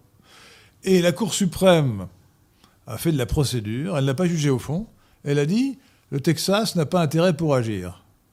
Et donc je, je Ils ont dit qu'ils n'avaient pas matière. Je, n'examine pas, je n'examine pas la plainte puisque le Texas n'a pas intérêt pour agir dans les affaires d'un autre État. Mmh. Bon, euh, ce qui est une façon, évidemment, c'est un faux fuyant. Mmh. C'est une façon de se défiler. Sur le plan strictement juridique, ça peut se défendre, mais comme de plus Trump n'avait pas la possibilité de, de saisir directement la Cour suprême, finalement la Cour suprême n'a pas été saisie sauf par le Texas dans des conditions qu'elle estimait irrecevables. Euh, et donc personne. Mais en revanche, le 6 janvier, Mike Pence, vice-président qui présidait le Sénat, aurait très bien pu dire écoutez, moi, je reprends à mon compte les arguments du Texas, et par conséquent, je refuse de, euh, de prendre en considération les votes de ces États qui n'ont pas respecté la propre loi. C'est un argument très fort. Il avait, il avait une vingtaine de. Non, mais de cet argument-là était, était très simple et- et- et- et je dirais imparable. Oui, tout à fait. Bon, donc, donc euh, euh, il ne fait pas de doute qu'il y a eu une, fraude électorale absolument gigantesque. Euh, mais moi, je vois dans les médias français, euh, c'était considéré comme du complotisme de dire ça, vous voyez Et, et alors, je- Euh, pas- à sérieux, ben, pas de preuves. Les juges. euh, alors, est-ce que, est-ce qu'il y a toujours des procès, qui, des procédures qui sont en cours pour demander l'annulation de certains, de certains, euh, certains oui, il y a encore, il y a encore des procès qui sont en cours. Alors, cer- certains ont été jugés. Et j'ai lu un article là-dessus. Sur 22 cas qui ont été jugés, 15 euh, disent qu'il y a eu, euh, Irrégularité. qu'il y a eu méfait. Donc, il y, a, il y a deux tiers qui disent qu'il y a eu que- irrégularité. quelles sont les conséquences? Ah bon, on ne sait pas encore. Justement, alors c'est une chose que, une question que j'aimerais poser à, je ne sais pas à qui, à la justice, à la Cour suprême, si je le pouvais. Euh, si, alors là, on a, on a l'article de cette femme qui, qui démontre à quel point ils, ils- ils se sont démenés, ils ont réussi à, à véritablement euh, monter une machine diabolique. Ah, Elle, elle parle même du financement. Euh, donc, si on a d'autres révélations comme ça qui surgissent, et si on a en plus davantage de cas, euh, de cas qui sont examinés par les, tribunaux, parce qu'il faut beaucoup de temps pour, pour examiner, surtout quand, quand il s'agit des machines euh, électroniques, des, euh, du vol par, vous savez, euh, 6000 votes d'un coup qui passent de, de Trump à Biden. Il faut beaucoup de temps pour démontrer ça. Comment s'appelle la société de, de, Dominion Dominion, Dominion. Dominion. Eh bien, ça, ça demande, paraît-il, des mois pour, pour entrer dans le détail et trouver tout ça. Et donc, euh, euh, je sais plus, vous m'avez interrompu, je ne sais plus ce que j'étais en train de dire, de quoi je vous parlais? Quelle est la question que vous m'aviez posée? La fraude électorale. La- oui, la- Le, le Est-ce qu'il y a des détail que- sur lequel Est-ce j'étais. qu'il y a des questions sur la fraude électorale Est-ce qu'il y a des questions? Euh, sur cette question-là précisément, je ne crois Alors, euh, pas. sur d'autres questions. Allons-y, nous reviendrons, nous reviendrons ultérieurement à la fraude électorale. Allez-y. Euh, Merwan demande est-ce que Trump a été trop gentil avec ses ennemis, que ce soit les GAFAM, Oui, les démocrates oui, ou les oui, médias? Oui, oui. Beaucoup trop gentil avec tout le monde. Alors les GAFA, ils voulaient simplement leur interdire la section 230 qui leur permet d'agir euh, impunément, alors qu'ils, euh, comme euh, agents neutres, alors qu'en fait ils agissent comme des, des publications, comme des journaux d'opinion, et qu'en plus maintenant ils se permettent la censure. Et, et- et dès le 6 janvier, ils ont interdit les comptes de, de Trump. Vous avez vu, euh, Twitter lui a été euh, suspendu, et maintenant est, est déclaré euh, terroriste domestique toute personne ayant eu euh, contact avec Trump, ayant travaillé pour Trump, ayant soutenu Trump. Euh, bon, je considérais que je suis une, une terroriste. euh, voilà. Ah non, mais Twitter, C'est Twitter, incroyable. Twitter, c'est incroyable. Ça, c'est les GAFA. Mm. Twitter avait beaucoup servi à Trump comme instrument de communication. Euh, lorsque Twitter s'est permis de supprimer le compte de, de Trump sur Twitter, euh, Donald Trump, le président Donald Trump, était encore président en exercice des États-Unis d'Amérique. Il avait 88 millions de suiveurs, followers si vous préférez en anglais, de suiveurs ou d'abonnés. Euh, c'est absolument incroyable. Et, et c'est c'est d'ailleurs incroyable et c'est étrange parce que ça va contre l'intérêt Mais commercial ils de préfèrent Twitter. le pouvoir à l'argent. Voilà. Ils ont assez d'argent. Euh, le pouvoir bah est non, plus Twi- important Twitter n'a pas, n'a pas tant- tellement d'argent que ça. Donc donc c'est quand même extrêmement bizarre et c'est c'est concerté parce que le jour même, ou le lendemain plutôt, de cette mesure extra- extraordinaire, extravagante, qu'est-ce qui s'est passé? Eh bien, euh, les gens pouvaient, euh, indignés par la, mesure de Twitter, aller sur les deux concurrents qui étaient des petits concurrents, euh, mais qui étaient plus attachés à la liberté d'expression, qui s'appelait Parler, qui malgré son, nom, malgré son nom français est une société américaine, et Gab. Qui vient, qui vient Euh, d'ailleurs, Parleur vient d'abandonner. Alors, Parler, Parler, euh, Parler euh, avait euh, une application sur le magasin Apple Store et sur le magasin Google Store. Google et Apple ont de chacun simultanément supprimé cette application, ce qui n'empêchait pas les gens d'aller sur Parler. Mais c'est beaucoup plus grave. Jeff Bezos d'Amazon a bloqué les serveurs de Parler, si bien que Parler a été mis HS hors service immédiatement.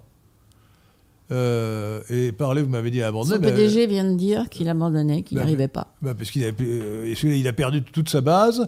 Et euh, simplement, je pense que ce n'est pas forcément mauvais en réalité parce que ça oblige les gens à aller chez, chez Gab. Donc il y a une concentration des, des, des- des amoureux, des amoureux de la liberté pour aller chez Gab. J'espère qu'un jour euh, Trump acceptera d'aller d'ouvrir un compte, un compte chez Gab, ce qui attirera beaucoup de gens.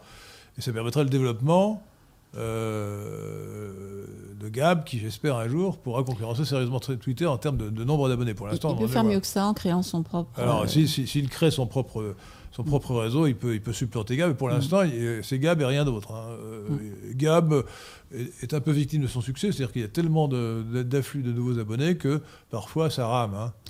Ça rame. L'ennui, c'est que. Ça marche de mieux en mieux quand même. Donc, euh, Pardon? Ça marche de mieux en mieux tout de même. Ça marche de mieux en mieux. Donc, écoutez, euh, franchement, dès lors que Twitter a accepté, enfin a décidé de censurer Donald Trump, vous ne pouvez pas rester sur Twitter. Moi, moi, j'ai pas de mérite. Je- Twitter m'avait censuré bien avant, le président Trump, et à, cinq reprises. Donc, il faut abandonner Twitter, laisser Twitter à la gauche, aux marxistes et aux cosmopolites, et aller sur Gab. Prenez un compte Gab.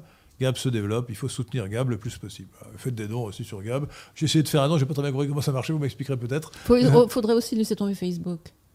Que vous, vous Alors- utilisez beaucoup. alors, Parce que écoutez- Zuckerberg est véritablement É- é- une. Écoutez, écoutez euh, je pense qu'il faut être sélectif. On ne peut pas tout abandonner en même temps. Et pour moi, ma, ma- ma théorie, ma, ma stratégie, c'est qu'il faut concentrer, il faut cibler Twitter. C'est Twitter qui a supprimé le compte de, de Trump. Euh, Facebook a suspendu. Le, vraiment, le- Le- cible prioritaire pour moi, c'est Twitter. Il faut abandonner, Twitter et aller chez Gab. Voilà. Twitter a suivi les ordres de Zuckerberg. Ouais. Zuckerberg est la pire ordure qui soit euh, dans, ces, dans GAFA. Et euh, justement, je reviens à cet article. Comment est-ce que la fraude a été financée? Dès mars, des militants euh, ont fait appel au Congrès pour détourner des fonds du CARES Act. Le CARES Act, c'était l'aide euh, pour le Covid que Trump avait réussi à obtenir du Congrès voté de façon bipartisane pour une fois. Ils ont détourné les fonds de l'aide pour le virus. Vous imaginez la noirceur? Pour, euh, pour justement, donné que l'argent de Soros et d'autres ne suffisait pas pour euh, corrompre les, les officiels dans, dans les États où on voulait changer les constitutions, euh, on voulait changer les, les lois électorales dans les constitutions. Comme ça ne suffisait pas, la femme de Zuckerberg, qui s'appelle Chan, qui est une chinoise, euh, a lancé la Chan Zuckerberg Initiative. Euh, et elle a trouvé tout de suite 300 millions de dollars. Bon, alors, voilà. où- Non, mais vous vous rendez compte? Alors, où va l'Amérique? Où va l'Amérique après euh, l'arrivée au pouvoir de Biden? Donc, euh, bon, À la dérive. À la dérive. Quels sont les changements que, selon vous, Joe Biden, nouveau président en exercice, va apporter à la politique américaine par rapport aux quatre années où le président était Trump? Alors, il faut rappeler, il faut rappeler, hein, c'est- assez c'est clair, mais il faut insister là-dessus, que le président des États-Unis n'a pas tous les pouvoirs. Il a beaucoup moins de pouvoirs que le président de la République française. hein. Euh, D'abord parce que l'Amérique est un pays fédéral, donc euh, les États fédérés qui sont euh, à moitié, ou presque à moitié démocrates n'ont pas forcément la même politique que, l'État fédéral. États fédérés, sont- C'est pour ça que lui, je vous interromps, mais c'est pour ça que lui faire porter la responsabilité du Covid, alors Donc, que c'était pre- pas lui qui était Voilà. aux premières lignes. Bon exemple, le Covid, direction. il ne gérait pas le Covid dans chaque État, c'était chaque État C'est pas lui fédéré qui a décidé des. qui avait la responsabilité sanitaire et, qui décidait le confinement. Euh, deuxièmement, euh, deuxième différence, euh, le, il y a un équilibre des pouvoirs. Euh, En, en France, lorsque le président a la majorité à l'Assemblée nationale, il a pratiquement tous les pouvoirs, puisque euh, c'est euh, l'Assemblée nationale, la Chambre basse, qui a euh, le dernier mot en cas de désaccord avec le Sénat. Bon. Aux États-Unis, c'est pas la même chose. Il n'y a pas de, de- sauf sur certains, certains, certains actes particuliers, mais en général, il faut euh, un vote simultané et conforme. Sauf la- si vous Chambre de- gouvernez par décret présidentiel, comme, comme Biden est en train de faire. non, mais, les lois sont votées par le Parlement. De plus, même les nominations des ministres et autres se- doivent avoir l'accord du Sénat. Donc il y a un équilibre qui se fait. Le président est, est freiné euh, par le fonctionnement du Parlement, surtout s'il n'a pas la majorité dans les deux chambres, et même s'il l'a, parce que les, les, les- les- parlementaires, euh, les représentants ou les sénateurs sont beaucoup plus indépendants que ne le sont euh, les députés du parti majoritaire en France. Donc, euh, euh, donc le, président des États-Unis, on l'a bien vu avec Trump, Trump n'a pas pu faire tout ce qu'il voulait, hein, à cause du blocage. Tenez, un bon exemple, c'est le, fameux mur euh, du Mexique. Il a été obligé d'utiliser une procédure détournée, c'est-à-dire de prendre le- de l'argent sur le budget de la défense, parce que la Chambre des représentants, à majorité démocrate, refusait de, Mais en fait, refusait il- de lui donner crédit. Il a très habilement dit c'est une question de sécurité nationale, donc le budget de l'armée est concerné. Voilà. Voilà. D'ac- D'accord. ouais. Donc on, on voit bien, on voit bien quand même euh, que Mais cela dit, il a plus de pouvoir que le président français quand même, et même à l'intérieur. D'abord, à l'extérieur, lui, il n'a pas l'Union européenne qui l'embête, et les gouverneurs ne, ne peuvent rien faire euh, pour ou contre lui en, en matière de politique extérieure. Donc, pour la politique étrangère, le président des États-Unis a des, de très gros pouvoirs. Euh, en revanche, à l'intérieur, il n'est pas aussi démuni quand même que vous le disiez. Il n'a pas, euh, quand vous disiez que Macron avait plus de pouvoir que lui, c'est quand même pas vrai. vrai. On le voit, on le voit très bien avec les, les décrets présidentiels que, que Biden, il en a signé, je crois, 47 depuis qu'il est arrivé. Ça fait même pas deux semaines qu'il est arrivé. Il a déjà signé 47 décrets qui étaient tous prêts depuis longtemps. Euh, il a, il a qu'à mettre son nom, il ne les a pas lus, c'est pas de quoi ça parle. Euh, mais c'est pas plus important, c'est un chien coiffé qui a été placé là pour signer des décrets. Et c'est ce qu'il fait. Et c'est ce qu'il fait. Et donc euh, ça va très très mal parce que il a plus de pouvoir que vous croyez. Ce qu'il est en train de faire, il, il démontre en même temps que le Congrès ne sert pas à grand chose. Il se passe très bien du Congrès. Euh, il a le Congrès pour lui, puisqu'avec le vote de Kamala Harris, il peut Attendez, avoir parce 50 qu'un un décret, un décret du président euh, peut être annulé par la justice. Euh, C'est ce qui est arrivé Un à Trump décret- plusieurs fois. non, un Donc, dé- euh, oui, euh, que- alors qu'une loi, une loi ne peut, ne peut être annulée que Bah, il y a- euh, il y a- plus difficilement. hein. Il y a bien deux États, l'Arizona et le Texas. Le Texas sûr, l'autre, je crois que c'est l'Arizona et l'autre État, qui lui intentent déjà un procès pour ce qu'il est en train de faire à la frontière. Mais bon, c'est une, c'est, l'affaire de quelques semaines. Ça va pas le, le gêner très longtemps. Et donc, il veut faire entrer des millions et des millions d'immigrés. Quand on dit qu'il y a 11 millions euh, d'illégaux aux États-Unis, c'est faux. Ce chiffre, moi, ça doit faire 20 ans que je vois 11 millions d'immigrés. 11 millions d'immigrés, il y a belle lurette qu'ils ont eu des enfants et que les 11 millions sont devenus euh, 22 millions, voire peut-être une trentaine de millions. Donc, s'il veut véritablement faire entrer, euh, il y a 9000 euh, il y a 9000 euh, immigrants potentiels qui sont là aux frontières en ce moment. Euh, il y en a d'autres qui, c'est un appel d'air, qui vont venir ensuite. Donc s'il en fait entrer euh, 3000 tous les mois, euh, qui s'ajoutent aux quelques 25-30 millions d'illégaux qui sont déjà sur le sol américain, il peut très vite, très vite, en quelques mois, l'article dont je vous parlais tout à l'heure plaisantait, mais en fait c'était pas drôle, il peut très très vite, avant même que les écoles américaines ne rouvrent, eh bien, il peut avoir, lui, euh, plusieurs millions de, de votes illégaux à sa disposition. Donc, il n'a il que faire du, du Congrès. Le Congrès, c'est tant mieux s'il vote pour lui, mais tant pis s'il vote pas pour lui. Il passera de toute manière, il l'a déjà dit. Le Congrès Voilà. votera pour lui. Il a la majorité dans les deux chambres a- grâce, grâce au- à la voix prépondérante de- de- du vice-président au Sénat. Oui. Et Euh, alors, ce qu'il faut remarquer, c'est que quand Trump, euh, en 2016, était en train de nommer euh, des personnes, euh, des personnalités pour les divers postes, eh bien, hum, la gauche, justement, euh, a été odieuse. Il, a, eu un mal fou. Il lui a fallu des mois pour, pour trouver le personnel. Et encore, il a fait des erreurs. Si, Trump a fait des erreurs, c'est véritablement en nommant certaines personnes. vraiment, là, il était mal conseillé. Eh bien, on voit aujourd'hui la soi-disant droite qui, qui, qui, qui accepte euh, tous les. Aucun des, aucun des proposés par Biden n'a été refusé. Mais, Aucun. mais forcément, il a la majorité. Non, oui, oui, non, mais par principe, ils auraient pu au moins euh, Voter contre. débattre, voter contre. Mais même pas. Même pas, ils laissent faire. Les, les rhinos ont un tel poids dans ces deux assemblées que c'est même pas la peine. Ils, ils- Il se ils couche. laissent faire, ils se couchent. Alors, euh, la Cour suprême peut-elle être euh, un frein à la politique de Biden, sachant que grâce aux nominations de Trump, il y a euh, aujourd'hui sur neuf membres de la Cour suprême aux États-Unis, il y a Non, mais euh, alors là, on six, a euh, six, euh, euh, six conservateurs. Non, mais non, non, non, il n'y a pas si Ils l'ont prouvé. Il Six- n'y a, pas six- si conservateur. Six membres nommés par les républicains. D'abord, on peut pas dire, oui, voilà, on peut pas dire, on peut pas dire euh, des, des juges euh, suprêmes conservateurs. C'est ni ni de gauche. Ils sont censés être neutres. Or, euh, je ne sais pas si c'est chez vous que je l'ai déjà expliqué. euh, les, juges soi-disant conservateurs sont en fait censés être originalistes ou constitutionnalistes, c'est-à-dire qu'ils sont censés euh, se référer à la Constitution et à la seule parole de la Constitution. Bon, on a très bien vu, on a très bien vu, en, c'était, je sais plus, en, novembre, ou, début décembre que la Cour suprême n'a pas daigné lever le petit doigt pour la justice. Euh, ne voulait Vous pas parlez être impliquée vous parlez dans du la- procès du Texas Oui, oui, ne voulait Euh, pas Elle être avait un argument de forme, de procédure, c'est que le Texas était irrecevable. Peut-être, mais enfin bon, euh, les, les trois juges que Trump a fait nommer, il n'y a que deux juges qui vraiment se sont révélés réellement conservés, toujours les mêmes, Thomas Sowell et puis Oh, bah, Thomas Alito. Sowell. Non, pas, Thomas Sowell, c'est un oui, non, non, économiste, oh, un sociologue ou économiste noir, d'ailleurs très bien. Clarence Thomas, Clarence Thomas et puis euh, Alito. Ce sont les seuls sur lesquels vous pouvez vraiment compter.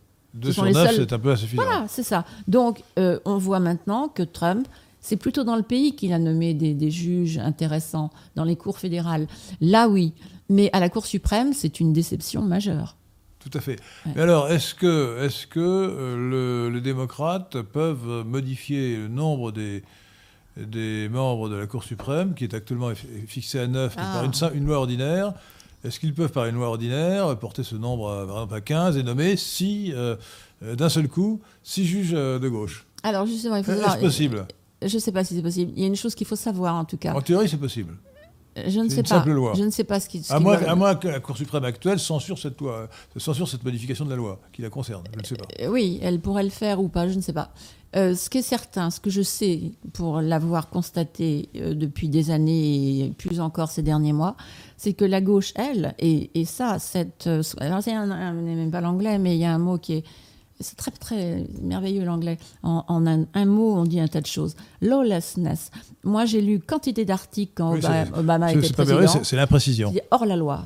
Hors la, c'est-à-dire qu'il était hors la loi. C'est-à-dire qu'il a gouverné hors la loi pendant huit ans. Qui? Et il a mis Obama. Et il a, il Obama? a, oui. Et, et les, les études de droit aux États-Unis aujourd'hui, et notamment de droit constitutionnel, euh, comme elles sont toutes soumises, euh, comme toutes les autres études, à la théorie critique, vous savez, la, la, la fameuse théorie critique, euh, appliquée à la race, appliquée aux lois, appliquée à tout, bon, tout est relatif. Et donc, euh, les étudiants apprennent que, bon, finalement, c'est pas si grave de, euh, de ne pas obéir à la loi et d'enfreindre la Constitution, si le but, si le but euh, poursuivi, Si le but est poursuivi. est- est- Mais ça, c'est est typiquement, noble, typiquement voilà. la mentalité de la gauche. Ouais. Donc, ça, c'est le principe de la gauche. pour répondre à votre question, là où les républicains s'embarrassent euh, d'un tas de choses, euh, ben, on ne peut pas faire ça parce que euh, il y a la Constitution, il y a la loi, il y a, il y a les précédents, il y a, il y a ceci, il y a cela. La gauche, elle, comme elle l'a fait dans Euh, ses la élections, gauche est sans scrupule par, la par- gauche par essence. contourne ou, Par ou- essence. voilà par essence voilà. Et donc là, au moment où nous parlons, ils sont probablement en train de concocter le moyen d'arriver à, euh, ils appellent ça bourrer la, la Cour suprême, c'est-à-dire la, la remplir de dou- 12 ou 15 juges. Alors par- comment est-ce qu'ils vont s'y prendre? J'en sais rien. Ah bah, il faut modifier le nombre, euh, il faudrait une loi. Voilà. Mais ce qui ils veulent noyer. Ils veulent noyer les, les si peu conservateurs, quelques juges qu'il y a. Il n'y en a que deux qui sont vraiment conservateurs, mais c'est peut-être encore pas assez. Ils veulent le pouvoir absolu.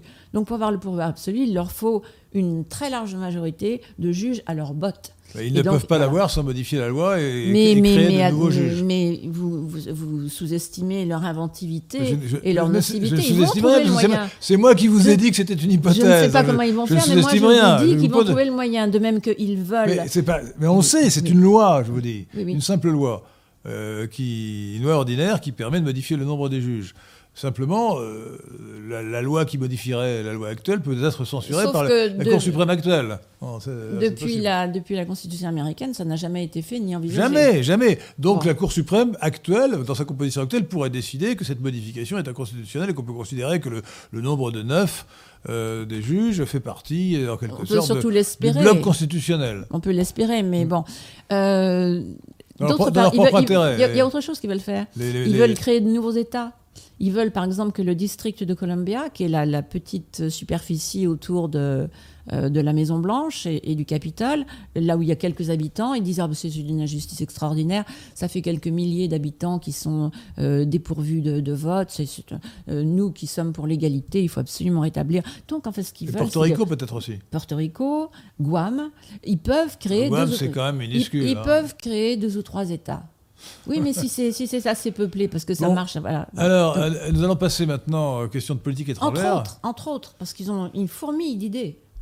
toutes plus inconstitutionnelles les unes que les autres, mais que eux Ah décideront. Voilà. Je ne sais pas si on va nous poser la question, je vous la, je vous la pose à la place des auditeurs de Radio Athéna. Euh, que pensez-vous de la composition du gouvernement euh, Biden? Euh, J'ai noté, j'ai noté avec intérêt que Biden avait nommé une- un transsexuel, je ne sais pas s'il faut le dire au féminin, euh, Il faut l'appeler Rachel. Euh, s'appelait qui est un, ho- un homme devenu femme, Mm, mm. euh, comme euh, sous-ministre, adjoint au ministre de la Santé. Mm. Bon, c'est quand même, quand même joli ça. hein. Oui, mais il faut comprendre que l'administration Biden se fait fort de- d'avoir des représentants de toutes les minorités ethniques ou sexuelles et que c'est la qualification majeure. Kamala Harris, euh, son, son grand intérêt, ce ne sont pas ses capacités de juriste. Alors évidemment, la gauche dit que c'est une brillante avocate, comme on avait dit qu'Hillary Clinton était une brillante avocate, ou que Madame Obama était une, toujours une brillante avocate. Toujours En fait, elle a fait des études de droit, mais elle est minable. Et elle l'a prouvé. Seulement, elle a une qualité extraordinaire. Elle a une intersectionnalité fantastique. Elle est à la fois de couleur sans être noire.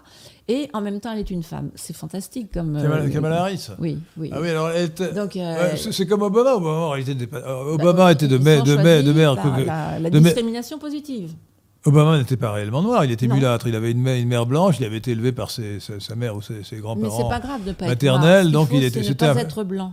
Voilà. Ah, Ce ça, qu'il faut, c'est est- ne pas être blanc. Et alors, si en plus vous pouvez avoir un peu de pigmentation, c'est fan- c'est fantastique. Ça vous donne un plus. Alors Harris, Harris a un père jamaïcain, donc euh, congoïde, Elle a un quart de sang noir. et, et, et- et une mère euh, indienne, indienne de, de l'Inde, euh, qui n'est pas, pas Mm. du tout. euh, D'ailleurs, son père, son père la désapprouve. Son, son père a, a eu des commentaires très négatifs il est de droite. donc, contre sa fille. Ouais, ouais, ouais, tout à fait. Donc euh, voilà. Euh, donc le cabinet de Biden, eh bien les, ces gens ont été recrutés non pas pour leur. euh, D'abord, ce sont des réchauffés de l'administration Clinton, certains d'entre eux, Ah bon et d'autres, euh, tous, la grande Obama majorité. Clinton Du mais, mais, mais, mais- Clinton il est allé, euh, euh, il est allé racoler jusque dans l'ad- l'administration Clinton. Vous savez que vous dites administration, comme on le dit dans la presse, au sens anglais, parce qu'en Oui, français, oui, bah, c'est le gouvernement et pas l'administration. L'administration, mais tout c'est. le monde comprend. Bah non, mais tout le monde comprend. Non, l'administration, pour moi, c'est- ce sont les fonctionnaires, ce ne sont pas les ministres. Euh, Ça, c'est le gouvernement.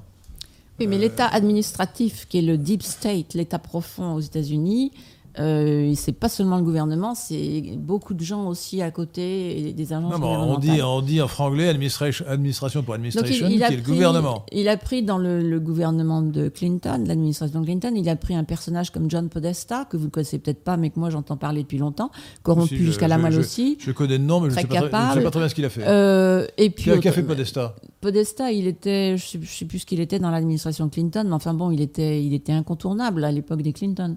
Et, en même temps, bon, il a aussi aidé à, à cacher beaucoup de scandales des Clinton.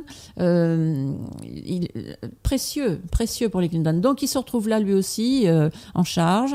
Et puis, euh, bien entendu, c'est un quatrième mandat. Je dis quatrième et pas troisième mandat d'Obama parce qu'il y a pratiquement tout, tout le personnel d'Obama qui se retrouve là aussi. Susan Rice, qui avait été ambassade- ambassadeur, je ne vais pas dire ambassadrice, ambassadeur aux Nations Unies, qui est une des femmes qui a caché le scandale de Benghazi, sur lequel sur Mitt Romney n'avait pas. Alors, Le scandale de Benghazi, c'est l'attentat qui a coûté la vie. euh, à, ouais, à l'ambassadeur À- Stevens et trois autres, euh, trois autres personnels de l'ambassade, trois autres personnes. Et donc, euh, c'est c'est extrêmement grave. Si, si les journalistes avaient bien fait leur travail et si Mitt Romney avait été un candidat digne de ce nom, euh, s'il avait eu une moelle alors, épinière. Mitt euh, Romney, c'était un sacré rhino, comme vous dites, un Ah, sacré complètement, candole, un candole épouvantable. Il s'est complètement couché devant Obama et il n'a pas Il a, posé il a- cette il a- question. il a d'ailleurs euh, Oui.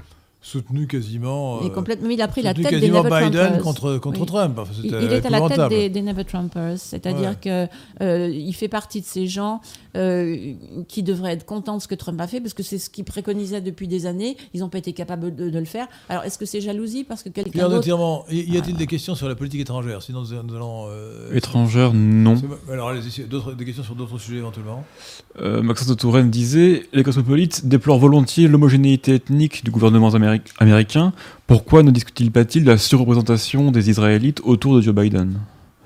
Ouais, Bah, c'est- J'ai pas remarqué qu'il était entouré spécialement Si, d'Israélites. 50%. Euh, la composition du gouvernement, euh, là, 50% d'Israélites. Ce qu'on peut répondre à cet C'est à énorme. Alors qu'ils sont auditeur, deux- ils sont- auditeur ou, ou Ils sont, ils sont, téléspectateur ils sont, bah, audio auditeurs, mais c'est- c'est- c'est- ils sont aussi téléspectateurs. Non, il y a 2% de juifs euh, d'israélites aux États-Unis, dans la population totale qui fait plus de 300 millions d'habitants, et ils sont euh, quasiment 50%, le, quasiment 50% gouvernement, donc c'est une, une surreprésentation incontestable.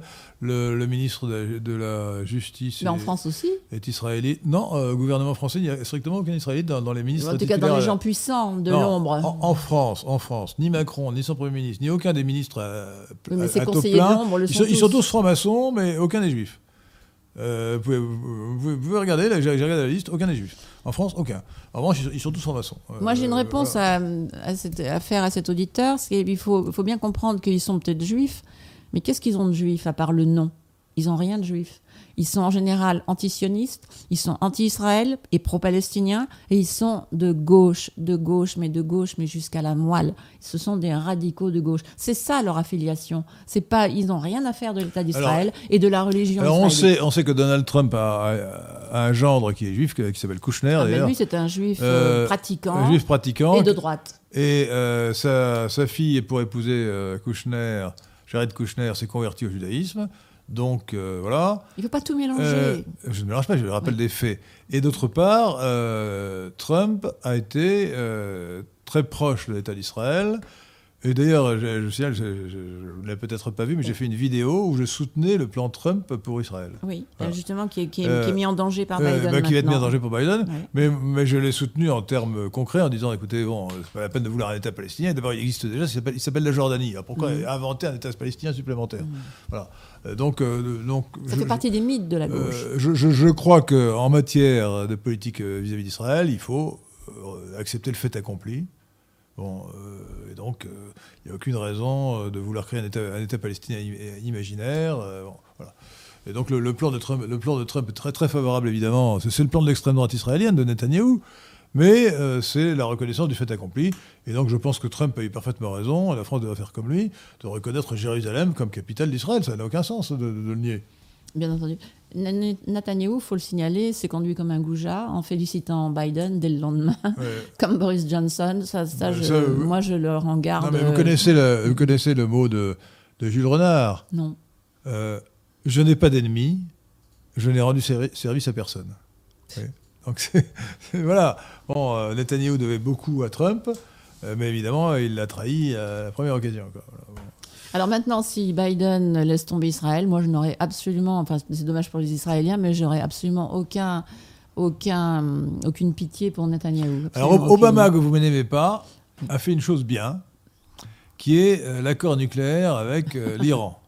Euh, car la prolifération nucléaire est une horreur, et donc l'accord nucléaire avec l'Iran permettait d'éviter que l'Iran se, dote de, se dotât de la bombe atomique. Si l'Iran avait la bombe at- atomique, euh, on pourrait être certain que des pays qui ont beaucoup d'argent euh, autour du Golfe Persique, les Émirats arabes unis, l'Arabie saoudite, euh, auraient dans la foulée voulu avoir eux aussi la bombe atomique. Or, plus, or, la prolifération, honnêtement, c'est un vrai sujet. Plus il y aura d'États qui auront la bombe atomique, plus la probabilité que nous ayons un jour une guerre nucléaire dans le monde, et peut-être même chez nous, est forte. Par conséquent, cet accord, négocié difficilement par euh, les cinq, je crois, c'est-à-dire les, les quatre membres du Conseil de sécurité plus euh, l'Allemagne, avec euh, l'Iran des ayatollahs, était un bon accord, et je regrette beaucoup que Trump l'ait mis en cause. Voilà. Et, et donc je, je me félicite que Biden ait marqué son intention de rétablir l'accord avec l'Iran. Qu'en pensez-vous? Vous me décevez beaucoup parce que je n'arrive pas à comprendre comment un homme comme vous, qui n'est quand même pas un grand naïf, comme un homme comme vous peut trouver bien quelque chose qu'Obama a fait. Et, Euh, ça prouve que je suis et- objectif. Et tomber, Je regarde les faits. tomber dans le guet-apens euh, de, du- de la question nucléaire. Ça prouve que je ne suis, je suis pas sectaire, je, je regarde les faits. Euh, peu importe ce soit Obama, je vais vous dire même avant Obama. Avant Obama. Et c'est d'ailleurs un exemple, un exemple que j'ai parfois donné pour montrer que. euh, Parce que vous savez, il y a des gens qui voient les juifs partout, qui s'imaginent que tout, tout, tout sont les juifs qui décident. Ouais, je dis non. La superclasse mondiale, Soros en fait partie, mais euh, Netanyahu aussi, et ils sont opposés. Bon. Donc, euh, la superclasse mondiale qui dirige le monde, avec à travers les, oligarchies cosmopolites qui sont, en quelque sorte, ces succursales dans chaque État comme la France ou comme les États-Unis, euh, est à l'origine de cet accord nucléaire. C'est la fondation Rockefeller qui, a presque autant que, que Bilderberg et Davos euh, joué un rôle dans cette superclasse mondiale, qui a, qui a concocté ce projet d'accord justement pour empêcher la prolifération. En l'occurrence. Non, mais ça, c'est l'excuse. Vous ne comprenez pas que, que, c'est. En l'occurrence, c'est une bonne chose. La prolifération, c'est terrible. Donc, il faut éviter la prolifération. Donc, cet accord est bon. À vous. À vous pour. Je ne sais pas par quoi commencer, tellement vous êtes dans l'erreur, Henri. Je suis absolument désolée, mais. Euh, bon, d'abord, le, je vous rappelle que ça n'a jamais été ratifié par le Congrès, y compris par les. là, ça va l'être. Y compris par les, les soutiens au Congrès d'Obama à l'époque. Euh, donc c'est nul et non avenu. Euh, non, pas du tout. ça a été signé par les, quatre autres pays. La faille première. Par les quatre autres pays. La faille première de ce traité de dupes, puisque c'est complètement des dupes occidentales face à des gens cyniques euh, que sont les Chinois et en partie les Russes qui voyaient leur intérêt, mais eux c'est normal, ils sont pas, ils sont pas, ils sont pas des occidentaux. Il n'y avait aucun, aucun des pays environnants trouvez pas ça extraordinaire que, que, ni Israël ni les pays arabes entourant l'Iran soient concernés C'est peut-être plus, ils auraient peut-être eu plus de, de, voix au chapitre euh, que les Français ou les Allemands. Les Allemands surtout, par exemple. Qu'est-ce que les Allemands viennent faire là-dedans? Alors que l'Arabie saoudite et Israël n'étaient pas invités à parlementer Bon, déjà, ça c'est une faille énorme.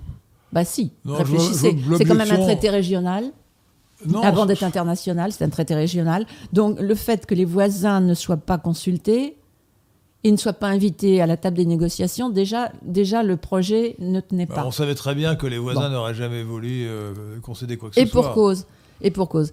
Ensuite, les sont ensuite, irréductibles de ensuite vous qui n'êtes pas un naïf, vous, vous avez des arguments naïfs en disant que c'était fantastique, ça allait empêcher l'Iran. C'était fantastique, mais c'était la seule, façon d'éviter l'Iran d'avoir d'éviter l'Iran d'avoir la dans les textes, dans les textes, il était inscrit que ça retardait de 10 années euh, l'accès au nucléaire. C'est déjà ça. C'était en théorie, ça retardait de 10 années l'accès, ça ne l'empêchait pas, mais ça le retardait de 10 années. Non, c'était la durée d'application de, l'accord. L'Iran a aujourd'hui assez d'uranium enrichi pour fabriquer deux euh, de missiles nucléaires. Ah non, ça c'est vous, Déjà. Qui, c'est vous qui dites, ce n'est pas, pas, vrai. L'Agence pour l'énergie atomique euh, qui, qui, fait des contrôles a, a, bien, a, bien, dit que ce n'était pas vrai. C'est une question de taux d'enrichissement et on n'est pas du tout au taux d'enrichissement qui est compatible avec la fabrication de la bombe. Ils en sont tout prêts. Ils en sont, bah, tout, prêts. Ils en sont tout prêts. Et les Iraniens, non, vous avez tort et, je, parle non pas en connaissance de cause, parce que je ne suis pas allée sur le terrain et que l'Iran ne m'intéresse pas du tout, mais je me suis renseignée. Et, je lis euh, des notes qui viennent du Gaystone Institute et de quelques, de quelques autres adresses euh, qui sont absolument fiables et qu'on ne peut pas euh, mettre en doute. Eh bien, tout prouve, et l'ONU elle-même et l'agence IAEA, je ne sais pas comment on l'a dit en français, l'agence atomique de l'ONU, l'agence internationale de l'énergie atomique, se sont plaints depuis 2017 déjà de ne pas avoir accès aux sites essentiels. Les ayatollahs les, font patienter des mois et quand enfin ils peuvent venir, bah, les preuves ont été effacées, tout a été enlevé. Néanmoins, ils ont trouvé quelques traces qui prouvaient qu'il y avait eu enrichissement d'uranium. Donc, euh, je ne sais pas, je sais pas d'où vous tenez vos sources, mais moi je dis que ce n'est pas vrai. De la presse comme la, sur Internet, etc. Ils sont déjà ils ont, ils ont commencé à violer leur propre traité. L'encre n'était pas encore chère. Et ils n'ont pas arrêté. Moi, j'ai lu l'inverse. J'ai vu que l'agence internationale en question. Mais ne lisez pas la euh, presse française. L'agence internationale a confirmé que l'Iran respectait le traité jusqu'à ce que les États-Unis en sortent avec Donald Trump. Dans quel journal avez-vous lu ça? Euh, dans le Monde, dans le Figaro. Bah, euh, voilà, hein. Vous me citez le Monde C'est une référence Monde Quand c'est une déclaration. Oui, quand, le monde, quand, le monde, rapporte une déclaration de l'Agence internationale pour l'énergie atomique, oui, euh, je ne suis pas allé voir sur le site de l'agence en question. Le Monde et le Figaro mentent comme. Oui, mais, mais, mais, plus ou moins. Lorsqu'on comme des arracheurs de dents. Lorsqu'on vous répète les propos d'un tiers, on peut supposer que c'est. Mais c'est faux. Allez directement à la source. Allez directement. J'aurais pu effectivement aller voir sur le eh site de l'agence euh, internationale. Eh bien, l'agence internationale anti-atomique c'est il y a seulement quelques mois, c'est encore plainte ah non, du manque d'accès. Euh, ah non, mais attendez, attendez, depuis quelques mois, oui, mais parce que ça fait euh, presque 4 ans que l'accord a été déchiré par euh, Trump, l'accord signé par Obama a été déchiré par Trump, et je le regrette. Parce, non, que, parce, que, parce que justement, ça va pousser, le, ça va pousser l'Iran à se doter de la bombe atomique avec des conséquences de prolifération absolument catastrophiques. Ils l'ont déjà. Ils non, l'ont déjà. l'ont- non, ce n'est pas vrai. Ils l'ont déjà, Non. pratiquement. Et donc, et donc, euh, Non, mais là, vous avez tort. Mais je, je pense que vous, vous avez tort parce que vous n'êtes pas bien renseigné et que vous tenez à votre idée. Mais, mais non, je, non. ne tiens à aucune idée. Non. Je dis simplement, je- pourquoi, c'est- pourquoi cet accord a été, conçu pour éviter la prolifération? Alors, allez consulter les think tanks dont je vous parlais tout à l'heure, le- les, les cercles de réflexion, comme on appelle. En fait, ce sont, ce sont véritablement des, des tanks, des, euh, qui avancent, euh, des, blindés. hein. c'est carrément des blindés de la pensée. c'est bien ça. Allez consulter Gatestone, allez consulter Hudson. Quels sont vos arguments contre, contre cet accord? Mais, mais allez, allez, puisque vous ne me croyez pas aucun. moi, mais puisque vous, mais mais je quels vous sont vos répète arguments? moi, les je viens de vous le dire, mais vous ne me croyez pas. Je viens de vous dire que l'agence euh, atomique elle-même s'est plainte encore récemment, depuis 2016, Je viens de vous de le ne dire. pas avoir accès viens, au site. je viens de vous répondre que, les ayatollahs les mènent je en viens, barque. je, viens, je viens de vous répondre que, le- effectivement, l'Iran s'est affranchi en, par- en partie seulement des règles de l'accord parce que cet accord avait été déchiré par les États-Unis. Mais pas du tout, vous avez donc, commencé bien au, au début, juste après la signature de l'accord, c'était parfaitement respecté. Pas du tout. si. Pas- je viens de vous le dire, mais vous ne me croyez pas. C'est votre non, droit de ne pas me croire. J'affirme que, l'agence internationale, au début, Il y a a aussi- dit, pendant, pendant les, deux, les deux premières années d'application de l'accord, a, a- estimé, a estimé que ces contrôles étaient bons et que euh, l'Iran respectait l'accord. Allez consulter aussi euh, sur Google ou par un autre moteur de recherche. Allez consulter les travaux euh, des commissions sénatoriales américaines. Vous verrez qu'il y a plusieurs sénateurs qui, dès le- dès l'accord en 2015, Trump n'était pas encore là, disaient le, cet accord vient juste d'être signé. Les ayatollahs ont déjà commencé à le trahir. Allez voir tous ces sites. Ça, c'est la propagande israélienne. mais enfin, pas du tout, mais pas du Je tout. me demande d'ailleurs, euh, je suis pas sûr qu'Israël ait absolument raison de vouloir euh, pousser l'Iran à se, donner, se, se doter- se doter de sa propre bombe. De sa propre Ben, bombe. elle ne les pousse pas du tout, elle veut les empêcher, parce que c'est très bien que c'est eux qui lui recevraient le- leur bombe sur la tête les premiers.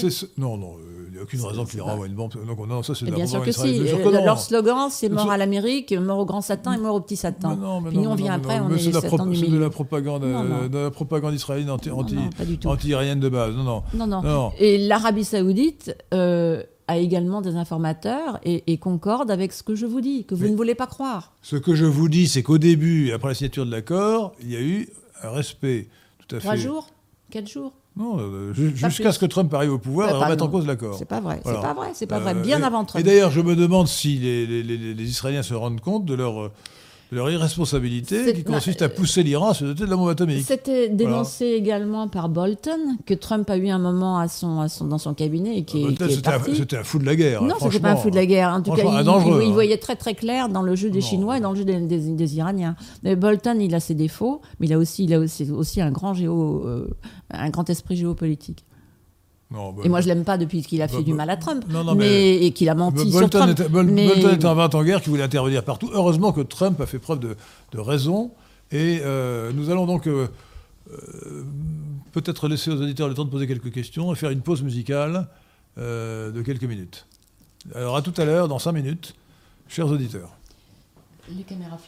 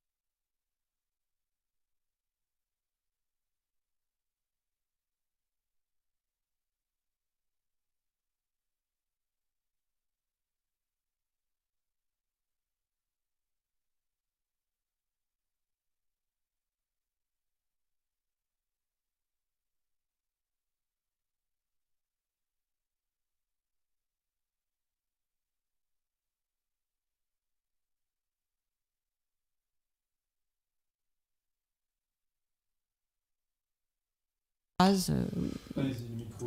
Ça y est, tout ouvert Ouais. Alors avant de donner la parole aux auditeurs, euh, je laisse la parole à Evelyne Josselin pour qu'elle euh, nous dise tout le mal qu'elle pense de l'Iran des ayatollahs. Euh, Oui, bah évidemment que j'en pense du mal, étant donné qu'ils ont déclaré le- la guerre en 1979, non seulement à l'Amérique, mais à tout l'Occident, je vous signale. Alors, Mais pour en terminer depuis- avec... depuis, se sont euh, calmés. Non, pas du tout. Euh, Ils, ils sont, ils sont fauteurs de Ka- Khamenei est beaucoup plus tranquille que l'était Khomeini. Il y a vraiment un niveau de naïveté extraordinaire chez vous en ce qui concerne l'Iran, et je pense qu'il faut absolument que vous révisiez vos sources. Euh, il faut bien comprendre que les pays européens avaient fini par, parce que parce que c'est eux qui en fait euh, sont responsables autant qu'Obama. Tout était Obama, lui, c'était par euh, amour immodéré euh, des islamistes, Et parce qu'il les aime tous, que ce soit des, des chiites ou des sunnites, il les, il, il les adore, et c'était, c'est pas pour rien qu'on l'a appelé Obama l'islamisant. Donc il voulait absolument. il s'appelle- il s'appelle Barak, plus, mais- c'est mais- un- euh, on ne le sait pas, mais Barak, ça veut, c'est l'équivalent- c'est- ça veut dire béni en arabe. Ce sont ses frères. Euh, Barak, Hus- Barak Hussein Obama, mais Hussein, on sait que c'est musulman, et Barak, c'est un prénom Bien musulman. entendu. Et on sait que la religion musulmane est plus importante pour lui, puisqu'il a parlé une fois du. du, du Non, mais laissons Obama. sacré. Euh. Obama, c'est un Mais c'est sujet d'autrefois. c'est le, c'est le legs d'Obama dont nous parlons là. Ouais. C'est le legs d'Obama, donc c'est important. C'est D'accord, vous qui m'avez posé la question. Donc on est. C'est bon. c'est un, c'est bon lait. C'est c'est un bon lait. C'est un bon lait. Et la présidence du chien coiffé qui est Biden, eh bien, c'est le quatrième mandat Non, ça vous l'avez d'Obama. dit. Alors maintenant, l'Iran, qu'est-ce que Oui, vous allez dire de pourquoi le quatrième? Parce que le troisième mandat d'Obama, c'était le coup contre Trump, le coup d'État permanent contre Trump depuis le premier jour de la présidence. L'Iran, écoutez, moi je ne suis pas pour l'ingérence dans les pays étrangers. Bon, l'Iran a choisi un régime théocratique qui est conforme au génie de l'Iran, c'est-à-dire que c'est un pays chiite. Bon. Et, et le génie de Khomeini, c'est d'avoir inventé la République islamique, qui est une innovation dans la, dans la théologie euh, chiite euh, musulmane. Euh, et je suis assez euh, dans l'idée que ce régime peut durer longtemps, hein, malgré les tentatives de subversion Alors de l'Occident. Euh, je ne crois pas qu'il risque de s'effondrer. Si Trump avait été élu, comme il le dit lui-même, le premier coup de fil que je recevrai, ce sera les ayatollahs, ils n'en peuvent plus, ils sont à genoux. Les sanctions avaient marché. Ah oui, ça c'est vrai, les sanctions ça marche très bien, ouais, Donc, mal- malheureusement. euh, les ayatollahs étaient à bout, la population iranienne n'en peut plus des ayatollahs et, et a essayé plusieurs fois de se soulever, a été réprimée dans le sang. Elle attend véritablement un petit coup de pouce de l'extérieur. Trump, grâce aux sanctions, euh, y parvenait. Arrive Biden, Non, non, qui la, lui la- la veut, population, veut- la population souffre des sanctions américaines, c'est clair, sanctions que je trouve scandaleuses pour ma part. Euh, et, mais pour autant, Non, elles sont pas pour, scandaleuses pour parce autant, que... pour autant, le- la, la- la population, euh, la fraction de la population qui est occidentalisée, c'est très minoritaire. C'est très minoritaire. euh, c'est peut-être 10% de la Ce que population. vous passez sous silence, c'est que non seulement l'Iran nous a déclaré la guerre en 1979, pas qu'aux États-Unis, mais à nous aussi occidentaux. Ce que vous passez sous silence, c'est que l'Iran est véritablement le pays qui alimente le terrorisme islamique mondial. Mais c'est- ça, c'est un- c'est une erreur Non, totale. non, non. C'est une, Alors, une erreur totale. C'est on complètement faux. pas, le, ter- le terrorisme islamiste mondial, il est sunnite. Et les sunnites, les sunnites radicaux, comme ceux de l'État islamique, euh, considèrent que les chiites sont des apostats qu'il faut assassiner. Erreur. Donc, donc, euh, c'est totalement faux. Le mouvement Hezbollah peut être qualifié de mouvement, mouvement chiite, qui est dans le- sous les ordres de l'Iran et qui est euh, au Liban. C'est un mouvement euh, très bien structuré, qui d'ailleurs exerce une, influence considérable euh, en Iran, euh, en Iran, au Liban, au Liban, pardon. Euh, alors on peut le qualifier de terrorisme, mais c'est un mouvement de résistance. Vous ne me laissez pas expliquer ce c'est un veux de résistance. À, abs- il est totalement faux de dire que l'Iran euh, organise aujourd'hui le terrorisme dans le monde. Et même à l'époque de l'Ayatollah Khomeini en 1979, ce n'était pas vrai. Et moi, je peux vous dire qu'il y a écuménisme total entre les chiites et les faux. sunnites en ce qui concerne la lutte contre le grand Satan et le petit Satan. Voilà. Non, non. Et ça, Obama l'avait bien compris. Non, non, non, C'est pour ça qu'il les non, tous. non, pas du tout. Mais si. Les choses ont bien changé. En 1979, il y Et- a- la stratégie de l'Ayatollah Khomeini, euh, c'était effectivement cet écuménisme dont vous parlez. L'écuménisme, euh, l'écuménisme euh, sunnite chiite, il s'adressait. euh, Quand il y a un Euh, ennemi euh, commun, je peux vous assurer que leurs différences comptent très peu.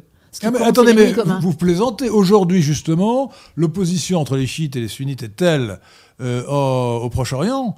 Que euh, c'est ce qui conduit les États sunnites à se réconcilier avec Israël contre l'Iran. Donc euh, non, il n'y a pas du tout d'écuménisme ou d'unité islamique mondiale.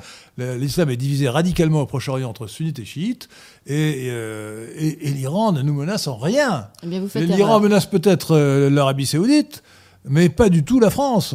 Euh, nous avons toutes les raisons, nous Français, de vouloir nous entendre avec l'Iran pour établir des relations pacifiques et mutuellement profitables avec ce pays, ce grand pays, qui, je, le précise aussi, est un pays, l'Iran ça veut dire Aria. Nous sommes comme des Iraniens, nous sommes des Arias d'origine, euh, nous avons des, ce sont des cousins Aria ou Indo-Européens.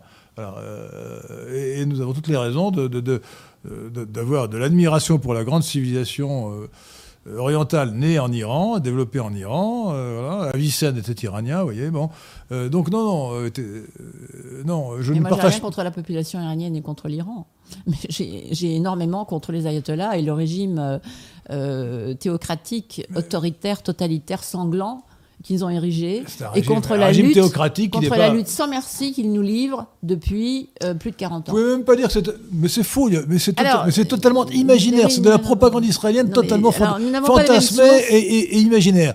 L'Iran aujourd'hui effectivement en 1979, je le répète, l'ayatollah Khomeini avait lancé une espèce de campagne que vous admirez. Euh, mais non, non, c'était un ennemi. Lui, lui était un ennemi, je le reconnais. Euh, Tandis que ses successeurs aujourd'hui ne le sont pas. Non, les successeurs ne le sont pas. La, politique de l'Iran a complètement changé. Non, c'est faux. Euh, autrefois, justement, il y avait cette, cet écuménisme qui consistait à lancer euh, un appel à tous les opprimés du monde, donc c'était, c'était crypto-marxiste, à, se, à lutter contre l'Occident.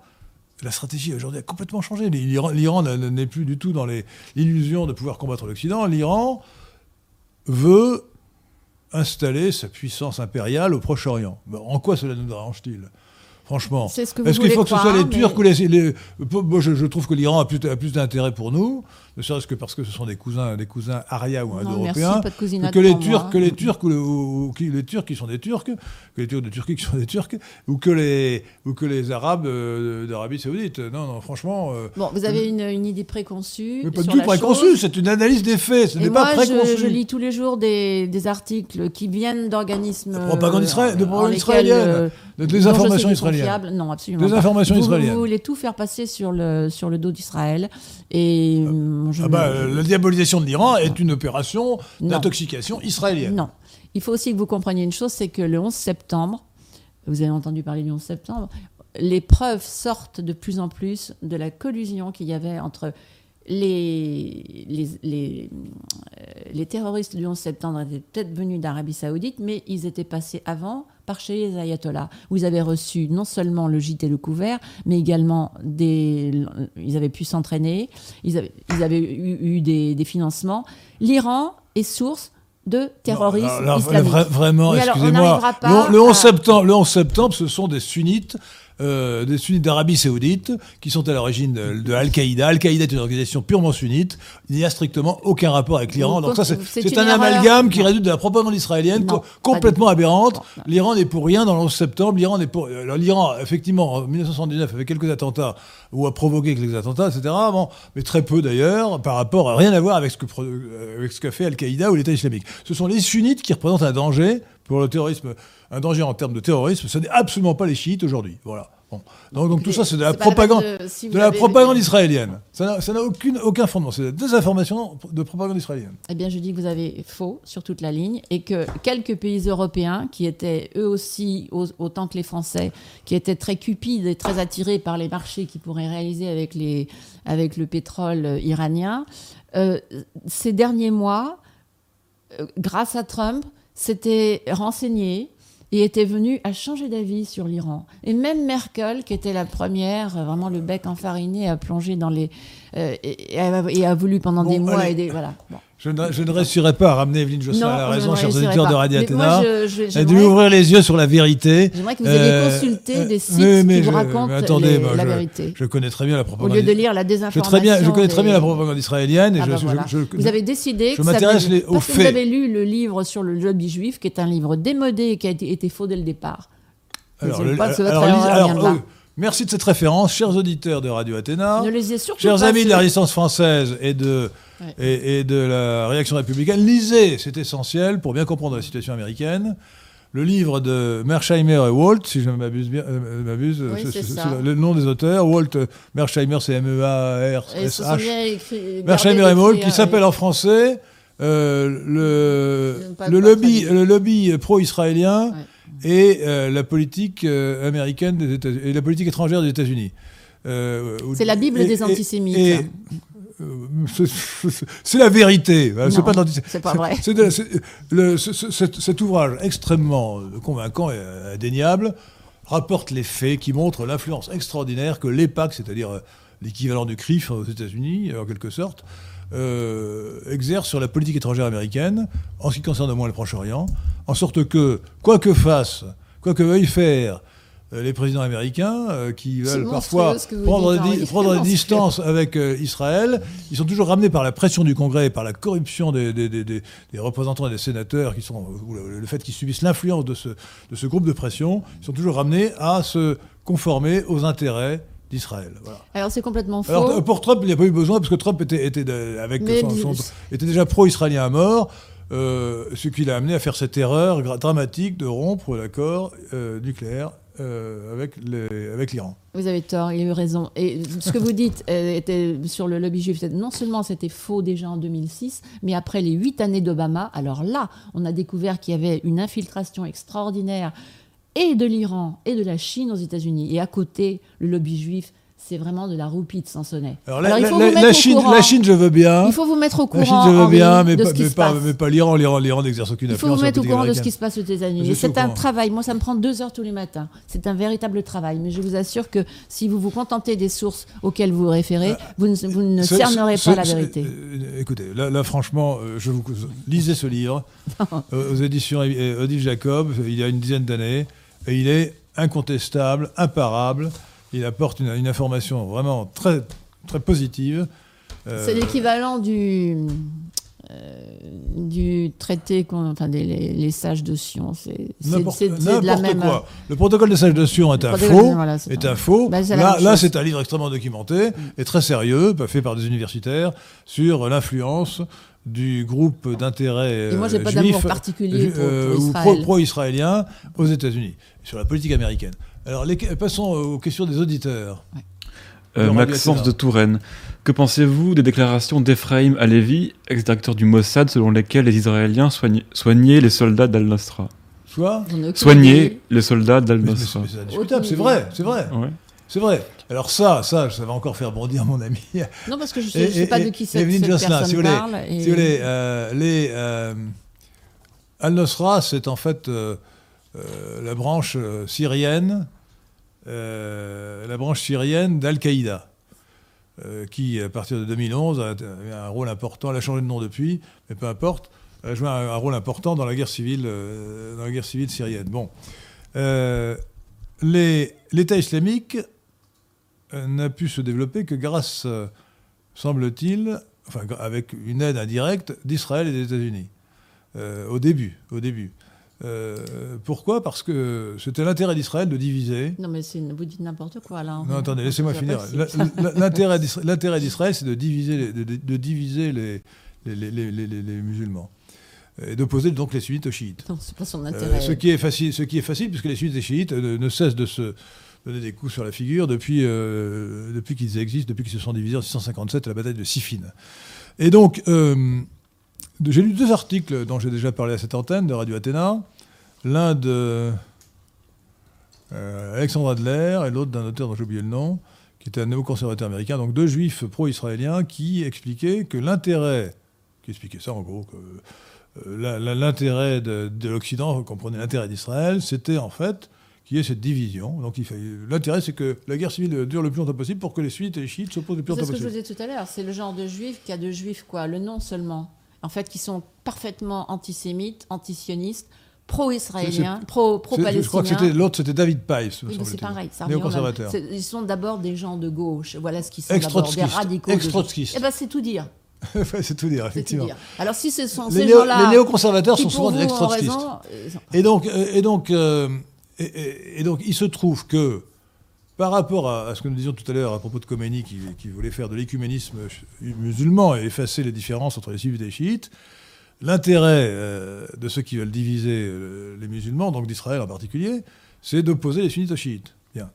Et l'État islamique, encore plus qu'Al-Qaïda, euh, est parfait à cet égard, car les, les, membres de l'État islamique, les militants, les dirigeants, sont des intégristes musulmans, les sunnites qui considèrent que les chiites sont des apostats. Alors vous n'êtes pas sans savoir que dans la pure doctrine musulmane, on peut tolérer à la rigueur un chrétien, un zoroastrien ou un juif, euh, mais un apostat qui a renié l'islam, il est condamné à mort, de plein droit. Bon. Et ce qui fait que les, gens de, l'État islamique massacraient, ont massacré autant qu'ils le pouvaient les, chiites euh, en, Syrie ou, en Irak. Donc il y a eu un intérêt à diviser effectivement le monde musulman. Euh, la question était exactement la, laquelle C'était. Euh... Pensez-vous du fait qu'Israël soigne les. Euh, Alors, oui, donc, donc dans, dans, cet ordre d'idée, au début de la guerre civile euh, en Syrie, il y avait, à côté, de la, à côté du Golan qui a été annexé par Israël, euh, il y avait une poche tenue par les islamistes.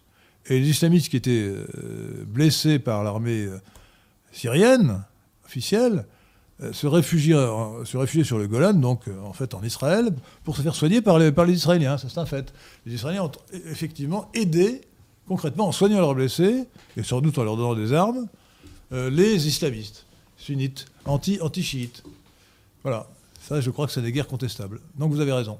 Question suivante.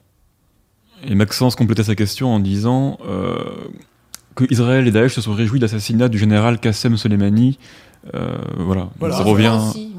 Même euh... c'est un scandale. non, c'est pas une honte. Écoutez. C'est quelqu'un qui a ordonné aux milices euh, chiites de mettre des bombes pour euh, mutiler les soldats américains.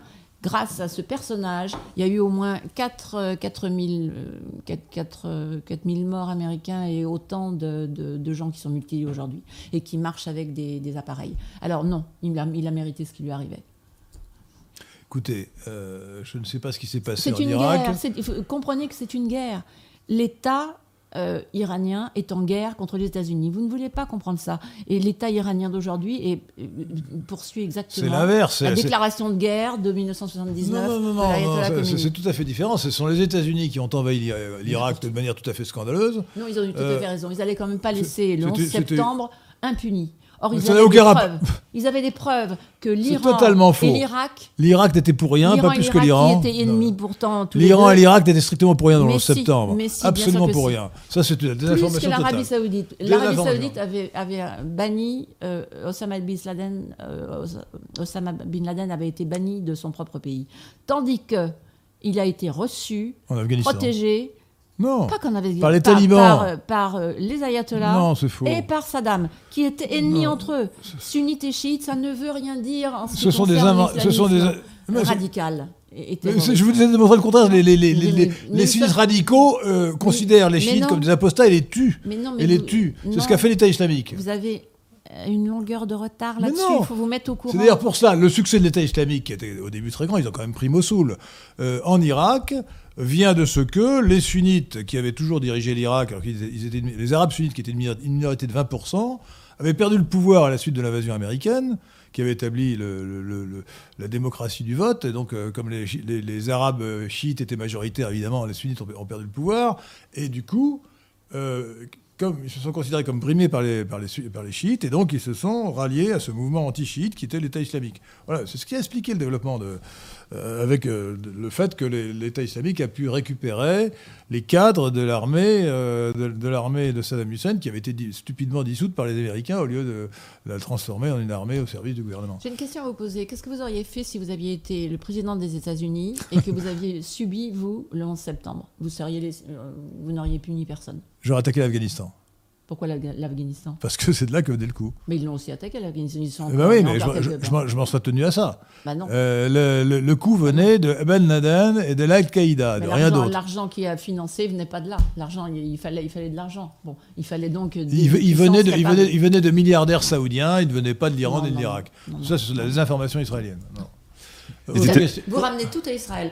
Il y a- Euh, il y a pour le Proche-Orient, ça me paraît important. Il y a un hein. tropisme négatif chez vous. Alors moi, moi Non, pas- israélien ou iranien. pas du tout. Je- je- J'ai soutenu le plan. Écoutez, j'ai soutenu le plan de Trump pour euh, euh, pour euh, Israël. Donc ne oui. dites pas que je suis anti-israélien. Je, je- je- je pense que la France devrait reconnaître que Jérusalem est la capitale d'Israël et devrait reconnaître que le Golan fait partie d'Israël. Alors vous voyez que je n'ai rien d'anti-israélien. Bon, simplement... Si je trouve que je- si. Ben non, la preuve, sinon, sinon je serais comme tant, tant- tant Oui, de gens de droite vous- qui, par hostilité à l'égard des Juifs, soutiennent les Palestiniens. Moi, je ne soutiens pas les Palestiniens.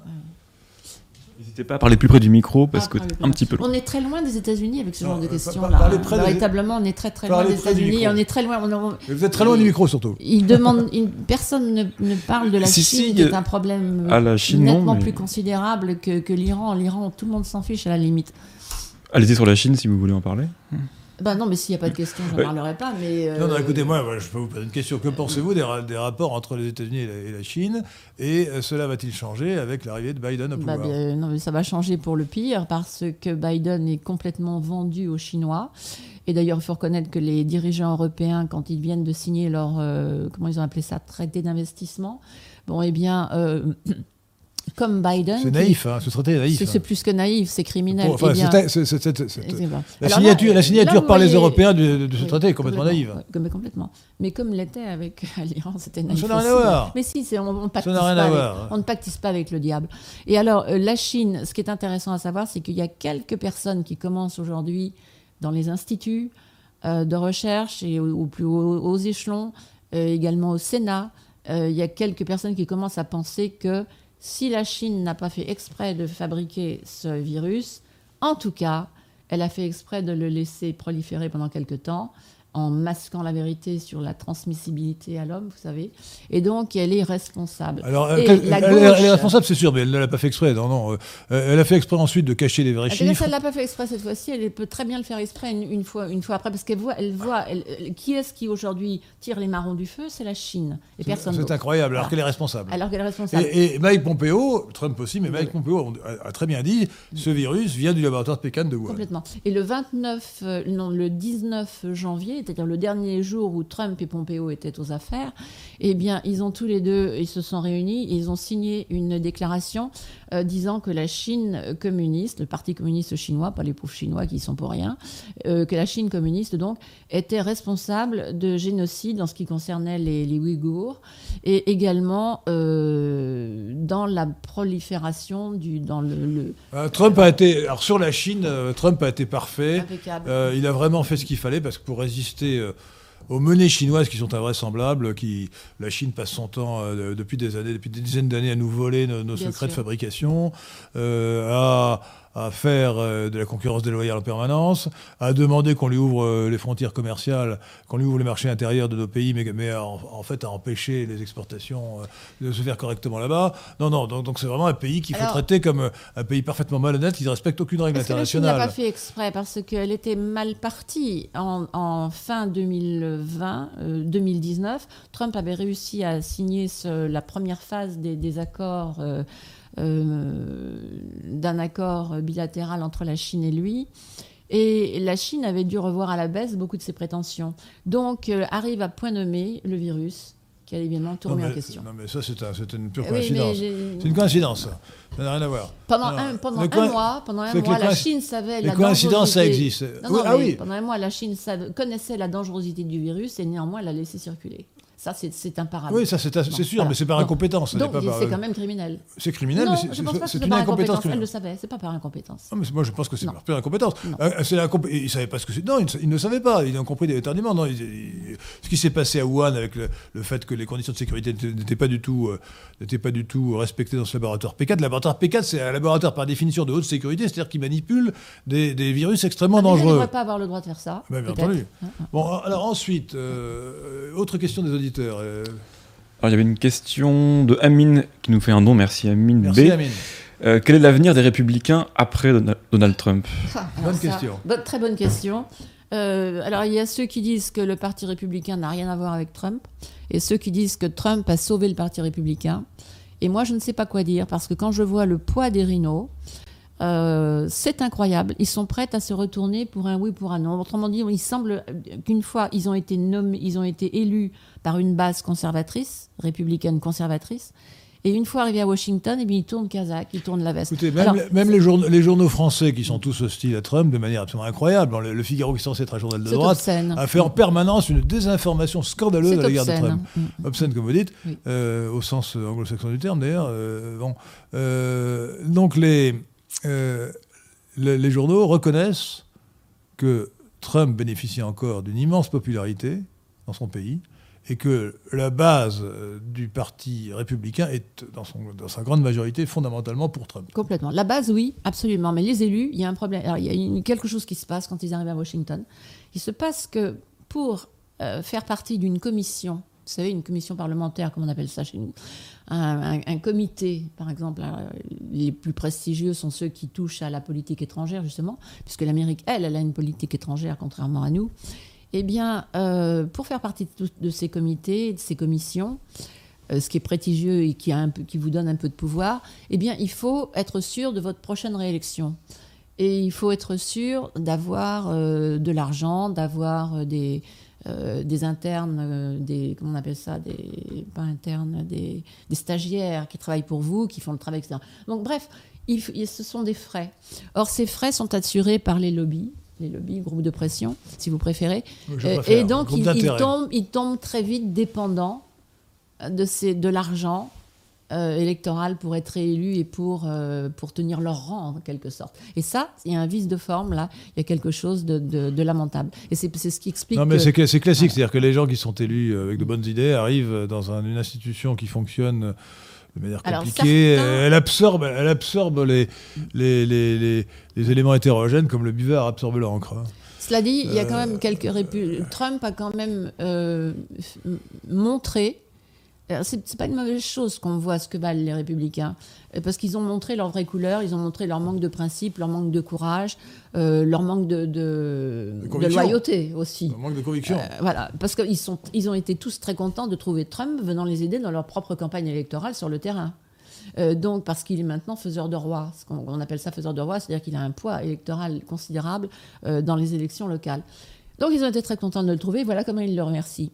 Cela dit, Trump a, fait également apparaître une sorte de républicain, ceux qui me plaisent, de républicain à poigne, de républicain à principe. Il y a quelques noms que euh, peut-être l'électorat français, enfin les, euh, auditeurs français connaissent. Euh, des gens comme Mike Jordan, euh, qui encore euh, Mark Meadow, qui a été pris dans le cabinet de Trump. Il y a quelques, quelques membres du Il Congrès. y en avait quelques-uns avant, les, gens- les gens de la partie de thé, Tea Party, et, Oui, ou, bien, ou bien les gens. euh, il Quelqu'un comme Newt Gingrich. Newt Gingrich, elle faisait, faisait pas. c'est- bien avant Trump. Lui, c'est un véritable conservateur. Lui, c'est un véritable, un véritable homme de droite. Oui, oui, il est bien avant lui. Il est bien avant. Ouais. Mais dans, dans ceux qui ont été élus grâce au Tea Party, parce que le Tea Party a joué le même rôle que Trump avant Trump, ceux qui ont été. Il y a Marco Rubio, qui, qui est devenu un rhino, euh, en tout cas sur beaucoup de sujets, et quelques autres aussi. En, en revanche, il y en a d'autres qui, qui ont été, euh, grâce à Trump, qui se sont révélés, qui ont montré qu'ils avaient véritablement du poids. Euh, Rand Paul, euh, qui est le libertarien du Congrès, j'avais pas une grande estime pour lui. Là, il a été remarquable. Très bien, il a fait une proposition de- Oui, de- de- de- d'inconstitutionnalité fait, de, de déclaration. Oui. euh, Parce que lui, c'est un véritable constitutionnaliste. Alors, il a, Voilà. fait, il, il a donc fait voter, et malheureusement, ça a été- repoussé, bien sûr, Bien sûr. ouais. euh, une proposition de. une résolution qui déclarant que le procès de destitution de Trump était inconstitutionnel, puisque Trump n'était plus en place. Tout à fait. Euh, autre question? Euh, une question de Jean-Paul. Avez-vous un avis sur Roy Cohn, qui est le mentor de Donald Trump? Ah non, je ne le connais pas. Comment s'appelle-t-il? Roy Cohn, comme Cohen, mais sans le N. Je ne Cohn. connais pas. Non, je ne connais pas. Pas d'avis. Une Je question. je ne savais pas d'ailleurs que Trump D'ailleurs, ce un n'est pas, mentor. ce n'est pas un mentor. En français, on dit un mentor. Un mentor. Oui, oui, Ah, non, ce n'est oui. pas un mentor, euh, c'est peut-être un ami, mais ce n'est pas un mentor. Trump, n'a pas, de mentor. Non. Ah, Un mentor, c'est quelqu'un qui tirait les ficelles. Vous c'est pas sérieux. Trump, euh, Tu voulais dire quelqu'un qui l'a qui a initié quand, Non, on c'est était plus jeune. oui, c'est une mauvaise utilisation. Dans, dans le, sens- dans le Un sens mentor, anglais, c'est- c'est- un mentor, c'est quelqu'un dont Euh, vous. Là, vous nous parlons français. Un vous- ça vient, ça vient du personnage mentor, c'est quelqu'un Oui, qui mais je exerce pense que la question a été une énorme influence sur, euh, sur, sur- une personne qui, qui vraiment l'inspire. C'est l'inspirateur. C'est inspirateur, c'est la personne dont vous, faites, euh, vous faites ses idées, vous les faites. Voilà, c'est ça. exactement. C'est positif hein, d'avoir un mentor en général. hein. Un, un mentor. Un maître à penser. ou- oui. C'est pas un mentor. Enfin, oui, c'est un, plutôt, c'est plutôt un guide. euh, ensuite, alors. Marie Verlaine, la justice est-elle corrompue aux États-Unis? Sinon, pourquoi les juges n'ont pas daigné euh, à étudier les dossiers de fraude ou Alors les oui, elle est témoignages? corrompue parce qu'il faut savoir que dans les localement, euh, des gens comme Soros, je dis toujours Soros parce que c'est le nom qui est le plus connu, mais enfin tous les milliardaires rouges aident énormément à financer. Les juges sont élus, comme vous le savez, donc ils, ils allaient financer. Pas leur, tous, euh, euh, certains sont mais nommés. beaucoup. C'est- Alors ceux qui sont nommés, Trump en a nommé énormément, hein, plus de deux- Ouais. 230 et quelques. C'est remarquable. Et là, il- là, il a fait du très bon travail pour les, les juges fédéraux, Euh, beaucoup mieux que pour les juges de la Cour suprême. Euh, quelle était la question? Oui, les juges. Euh, S'ils sont corrompus, oui, on pense que oui. Mais il y a encore tous les juges d'Obama qui sont là. Et donc, euh, qui sont pas constitutionnalistes, qui sont originalistes, c'est-à-dire qui veulent voter en fonction des, euh, des moments du jour, de la mode du jour. Et euh, il y a le fait que euh, tout, tout cet argent, il faut tout le temps de l'argent aux États-Unis, tout cet argent corrompt les, les structures locales comme, comme les structures fédérales. Et donc, à tous les échelons, il y a des gens corrompus. Donc la réponse est plutôt positive. Bon, alors nous allons peut-être nous arrêter là. Oui. Euh, euh, après, avoir, euh, après avoir proposé. La Chine, Après- avoir pas tout dit sur Joe Biden et la Chine. oui, mais nous ne pouvons pas, tout dire. ouais. Après avoir demandé quand même à, à Evelyne Josselin de nous, de nous dire si, à son avis, euh, le, le mandat de le mandat de Trump, euh, le mandat présidentiel de Trump, donc euh, 2016-2020, aura été une parenthèse dans l'essor du populisme, ou au contraire, euh, ou, ou est-ce que le populisme a été une parenthèse, ou est-ce que c'est au contraire euh, un accident de parcours qui a fait que Trump ait été battu Est-ce que, est-ce que d'ailleurs le mouvement mondial du populisme, que Trump incarnait premier chef, euh, est maintenant, euh, est maintenant à bout de souffle, ou est-ce qu'au contraire, ce n'est qu'une parenthèse est-ce que ça va repartir Vous me direz que vous n'êtes pas même soleil. Non, et je ne connais pas grand-chose du populisme dans le monde. En revanche, aux États-Unis, oui, je le connais bien. Et lui va survivre à Trump et, survivre à Biden. Cela dit, à quoi est-ce que ça sert de survivre si vous n'avez aucun moyen? Et c'est ça la question. C'est quels, vont être les moyens des républicains ou des conservateurs euh, après seulement deux années de, Trump, de Biden? C'est ça la question. Parce que là, cette élection, euh, le fait que Trump ne soit pas repassé, c'est gravissime, non seulement pour l'Amérique, mais également pour nous, qui allons subir les conséquences euh, très bientôt. Eh bien, euh, c'est gravissime parce que les démocrates, maintenant qu'ils ont enfin récupéré le pouvoir, qui est tout ce qui compte à leurs yeux, vont tout faire pour que plus jamais, vous m'entendez bien, plus jamais, il n'y ait un véritable républicain qui soit de nouveau à la Maison-Blanche. Ils ne toléreront que les rhinos qui font qui leur donneront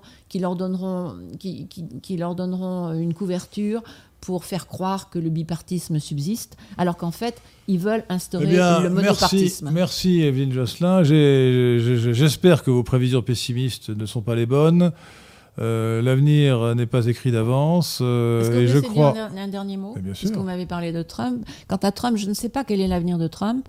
Il a dit qu'il n'en resterait pas là. Maintenant, il n'a jamais dit qu'il allait se représenter dans quatre ans. Euh, il pourrait très très bien, parce qu'on peut imaginer que dans quatre ans, il aura une autre verdeur euh, que, que Biden, qui a, qui a l'âge qu'il aurait, que Trump aurait dans, dans quatre ans. Euh, il le pourrait 78 très ans. bien, mais cela dit, est-ce que c'est vraiment souhaitable? Est-ce qu'il en a envie?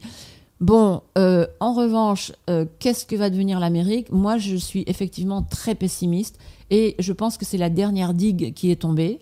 Et, et- et je ne sais pas, le populisme euh, survivra. Mais une fois encore, qu'est-ce que peut faire le populisme sans chef et sans moyens? Or, la gauche est là, installée pour justement faire en sorte d'assurer sa pérennité. Oui, bah, écoutez, j'espère que vos prévisions pessimistes J'espère aussi. on- sont- je- ne, sont pas, ne sont pas les bonnes. quelque chose peut J'ai tendance à penser qu'un système aussi mauvais que le système euh, cosmopolite marxiste qui nous, qui nous, ré- qui nous régit euh, suscitera une réaction de plus en plus forte et que, euh, aux États-Unis par exemple, euh, la, la politique suivie par euh, Biden va finir par tellement dégoûter les électeurs que malgré la modification du corps électoral qui est en cours, il finira par être en, minorité. Et dès, dès- dès d'ailleurs euh, les élections de mid-term, de, de mi- de mi-mandat, en, 2020 en 2022, en Ouais, 2022, dans en, deux ans. en novembre 2022, on peut espérer que il y aura un retour euh, d'une majorité euh, républicaine au Sénat et peut-être même à la Chambre des représentants. Alors, chers auditeurs de Radio Athéna, Pierre de Tirmont veut dire quelque chose? N'oubliez pas le nouveau Tipeee N'oubliez pas bleus. le nouveau Tipeee, T-I-P-E-E-E. Euh, c'est Radio Athéna 1, parce que comme notre. euh, pour des Le- raisons purement administratives, hein, parce que nous, on fait des. Le lien est en description, pas la peine de le citer euh, lettre par lettre. Un tipi, Oui. c'est la lutte des Indiens, vous savez. Euh, non, mais là, là, c'est- euh, en l'occurrence, c'est un, c'est une, euh, c'est un service de dons en ligne.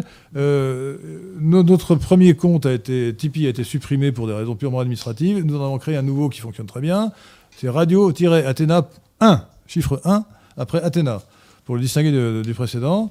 Et euh, soutenez-nous pour que nous puissions atteindre rapidement à Radio Athéna 20 000, 20 000 abonnés. Suivez aussi ma chaîne personnelle Henri Delesquin, qui elle a 40 000 abonnés, 42 000 abonnés, et, et la chaîne du euh, Carrefour de l'Horloge qui doit en avoir 4 000. Et vous avez une chaîne Odyssée maintenant avec les vidéos qui ne sont pas sur YouTube, notamment celle du PPCM. Alors, j'ai une chaîne Odyssey, dessus. une chaîne BitChute. Suivez-moi sur, euh, suivez-nous sur, euh, euh, su- su- sur tout, tout ce vecteur de- d'information. Euh, le combat des idées continue. Et malgré votre pessimisme, je pense que l'avenir nous appartient. Merci Evelyne Josselin. Merci Pierre de Tirmont. Merci chers auditeurs. À bientôt.